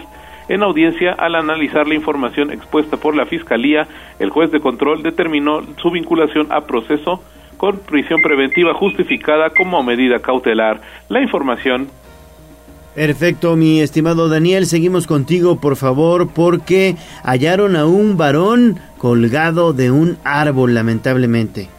Es correcto, sin vida y suspendido del cuello con una correa atada a un árbol, fue localizado un varón de aproximados 30 años de edad en el municipio de Tehuacán. De acuerdo con los primeros reportes, este martes, transeúntes quienes caminaban por el circuito interior se percataron de que en el tramo entre el camino viejo a San Diego y la calle 13 Oriente, en la calle el, en la colonia El Sotolín, se encontraba colgada una persona por lo que dieron aviso a las autoridades. Al lugar se trasladaron paramédicos de protección civil municipal, quienes corroboraron que el hombre ya no contaba con signos vitales, tras lo cual elementos de la Secretaría de Seguridad Pública Estatal y de la Policía Municipal acordonaron el área. Posteriormente llegó personal de la Fiscalía General del Estado, quien se encargó de realizar las diligencias de levantamiento de cadáver y de autorizar su ingreso al servicio médico forense, donde se le practicará la necropsia de rigor a fin de determinar si se trató de una decisión propia o de un hecho ilícito. Y es el reporte. Perfecto, mi estimado Daniel. Pues te agradecemos mucho la, la información y que tengas buen día, Daniel. Excelente día, Gallo. Muchas gracias. 8 de la mañana con 53. Y vamos ahora con David Becerra porque tienes lamentablemente el fallecimiento de una persona al interior de un motel, David. Así es, Ale, te saludo con muchísimo gusto nuevamente. Ayer, alrededor de las 16 horas, fue en un motel ubicado en la avenida Héroes de Nacosari que un hombre que laboraba en el sitio perdió la vida. Durante su jornada laboral, la tarde de este miércoles 19 de abril, de ayer miércoles 19 de abril, el hombre se encontraba realizando sus tareas acostumbradas. De un momento a otro, los demás trabajadores notaron su ausencia por un tiempo mayor a lo normal, por lo que comenzaron a buscarlo y al no poder dar con su paradero, realizaron el llamado al número de emergencia 911. En una de las cámaras ubicadas en el lobby del sitio se pudo ver al hombre ingresando a las instalaciones, sin embargo, ya no salió, por lo que cuando la unidad PC 3209 llegó al sitio, se dieron a la tarea de revisar la cisterna donde finalmente hallaron al hombre de 54 años de edad quien hasta ahora pues se desconoce su identidad. Se menciona que al revisar dicho punto el hombre habría perdido el equilibrio golpeándose la cabeza y quedando pues inconsciente cayendo al interior del contenedor donde finalmente se ahogó. Los peritajes se llevaron durante gran parte de la tarde y tarde noche que el motel incluso pues estuvo acordonado con presencia de protección civil y también de eh, los policías ministeriales que realizaron el levantamiento del cadáver que pues les comento se llevó varias varias horas también eh, pues esa es la información Gallo Ale a lamentable en la avenida Héroes de Nacosari Perfecto, mi estimado David, muchísimas gracias por la información y seguimos pendientes. Vámonos con los espectáculos. Instagram, Tribuna Noticias. Sobre la tarima, espectáculos, chismes y mucho más. En Tribuna Matutina. Hacemos enlace con Pedro Jiménez, mi estimado Peter, ¿cómo estás? Muy buenos días. Una simple animación en redes sociales fue suficiente para que Luis Miguel paralizara el mundo. Es correcto. El día de ayer ya salieron las fechas donde se va a presentar el Sol de México y viene a Puebla, amigos. Viene a Puebla Viene y todos ya nos estamos preguntando cuánto van a costar esos No, boletos. y ya incluso ya hasta dieron sedes, ¿eh? Sí, no, no, no, o sea, hay un este confirmadísimo lo que dije, lo que comentabas ayer, Gallo. Viene a la Arena México. Te lo dije, te lo dije, cambió, acuérdate, júntate con el gallo. Yo creo que sí, sí lo voy a hacer para que para que allí esté en primera fila viendo al sol. ya espero que no sea falta vender mi riñón. No, pues yo creo que vamos a vender varios riñones, ¿eh? Excelente. Ale, ¿me prestas el tuyo? Porque creo No, que no yo me va a no dar vendo mucho. los míos. Sí, mucho amor y mucho amor, pero no. No es para tanto. Acá, acá en Puebla estará el 8 de diciembre, De ¿no es diciembre. Así es, sí, no, hombre, pues las redes se volvieron locas ayer con tanta fecha, pues es que son más de 40 ciudades diferentes en las que va a dar conciertos.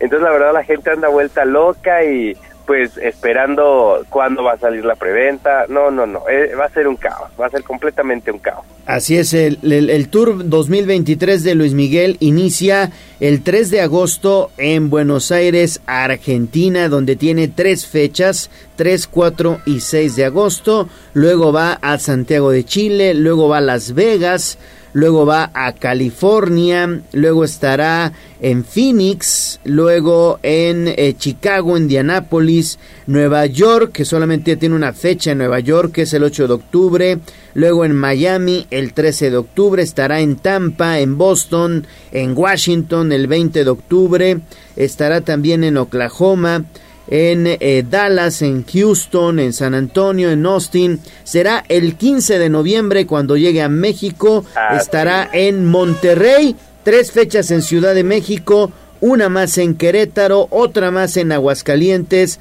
luego San Luis Potosí, León y Puebla el 8 de diciembre. Oye, me sorprende un poquito Oaxaca y Veracruz. Sí, Oaxaca, Veracruz, Sí, Morelia. es que, este, por eso mismo también muchas eh, de las personas en redes, pues, eh, pues sí estaban como, ah, ¿cómo es posible que sí viene a varias ciudades que a lo mejor otros artistas no consideran y no pues, no, no viene a, mí, a la mía, ¿no? Pero bueno, pues tocará viajar, tocará viajar. Digo, afortunadamente, este, digo, aquí en nuestro país, pues estamos hablando que son 2, 4, 6, 8, 10, 12, 14, 14 fechas. Entonces, mira, ya con eso nos damos bien servidos. Oiga, qué, qué bueno que vaya a Oaxaca y a Veracruz, porque ya los oaxaqueños y los jarochos no van a venir a Puebla. Habrá más boletos para los poblanos. Exactamente. O nosotros iremos allá. o nosotros nos vamos a O no- Oaxaca. Sí, claro, también puede ser aprovechar para dar el tourcito. Nosotros, mira, tenemos, somos privilegiados. Podemos ir a Oaxaca, a Veracruz o a Ciudad de México. Así es. Entonces, si no encontramos aquí, viajamos a los otros tres y a ver qué tal nos va. Pues ya estaremos pendientes, sobre todo de dónde se va a presentar aquí en Puebla. Aquí Jazz Guevara y yo estamos ya diciendo y estamos eh, prácticamente adelantando que será en el Estadio Cuauhtémoc. ¡Hala! ¿Crees? Sí, pues eh, sí, pues sí. es que en dónde más pones a Luis Miguel. llenaría, ¿no? Como Cristian Nodal. Sí, por supuesto, definitivamente, pero, ay, no sé, ¿sabes? Eh, no lo dudo por la capacidad, porque obviamente que se llena, se llena. Sí. Pero eh, siento y que pues también la seguridad que a lo mejor el estadio podría brindar a un artista de la talla con Luis Miguel, no sé si cubran los requisitos del sol. Tal vez, vamos por esa parte. Bueno, Pero de pues que hay se que, llena, hay se que ver entonces. que corren las apuestas. Yo sí creo que puede Va estar que en el estadio. ¿eh? Así es. sí, yo también digo lo mismo. Pero pues a ver, ¿qué dice ya cuando se anuncien las fechas? Pues ya tendremos de primera mano para que la gente esté preparadísima. Gracias, Pedro. A ustedes, cuídense, un abrazo y feliz jueves. Un abrazo. Al, adiós. 9 de la mañana en punto y nos tenemos que despedir. Gracias a Aura Mones en la operación técnica, Abraham Merino en la producción, Jazz Guevara, redes sociales. Ale, nos vamos. Nos vamos. Cuídense. Mañana aquí cerramos la semana como debe de ser. Cuídense y chao. Bueno, pues nos tenemos que ir. Ya tenemos ganadora de pastel. Se trata de Cristian García, que, bueno, pues va a festejar con su familia porque hoy es su cumpleaños. Muchas felicidades. Se despide de ustedes Leonardo Torija, el gallo de la radio. Adiós. Adiós, amor, Aquí terminamos. Tribuna Matutina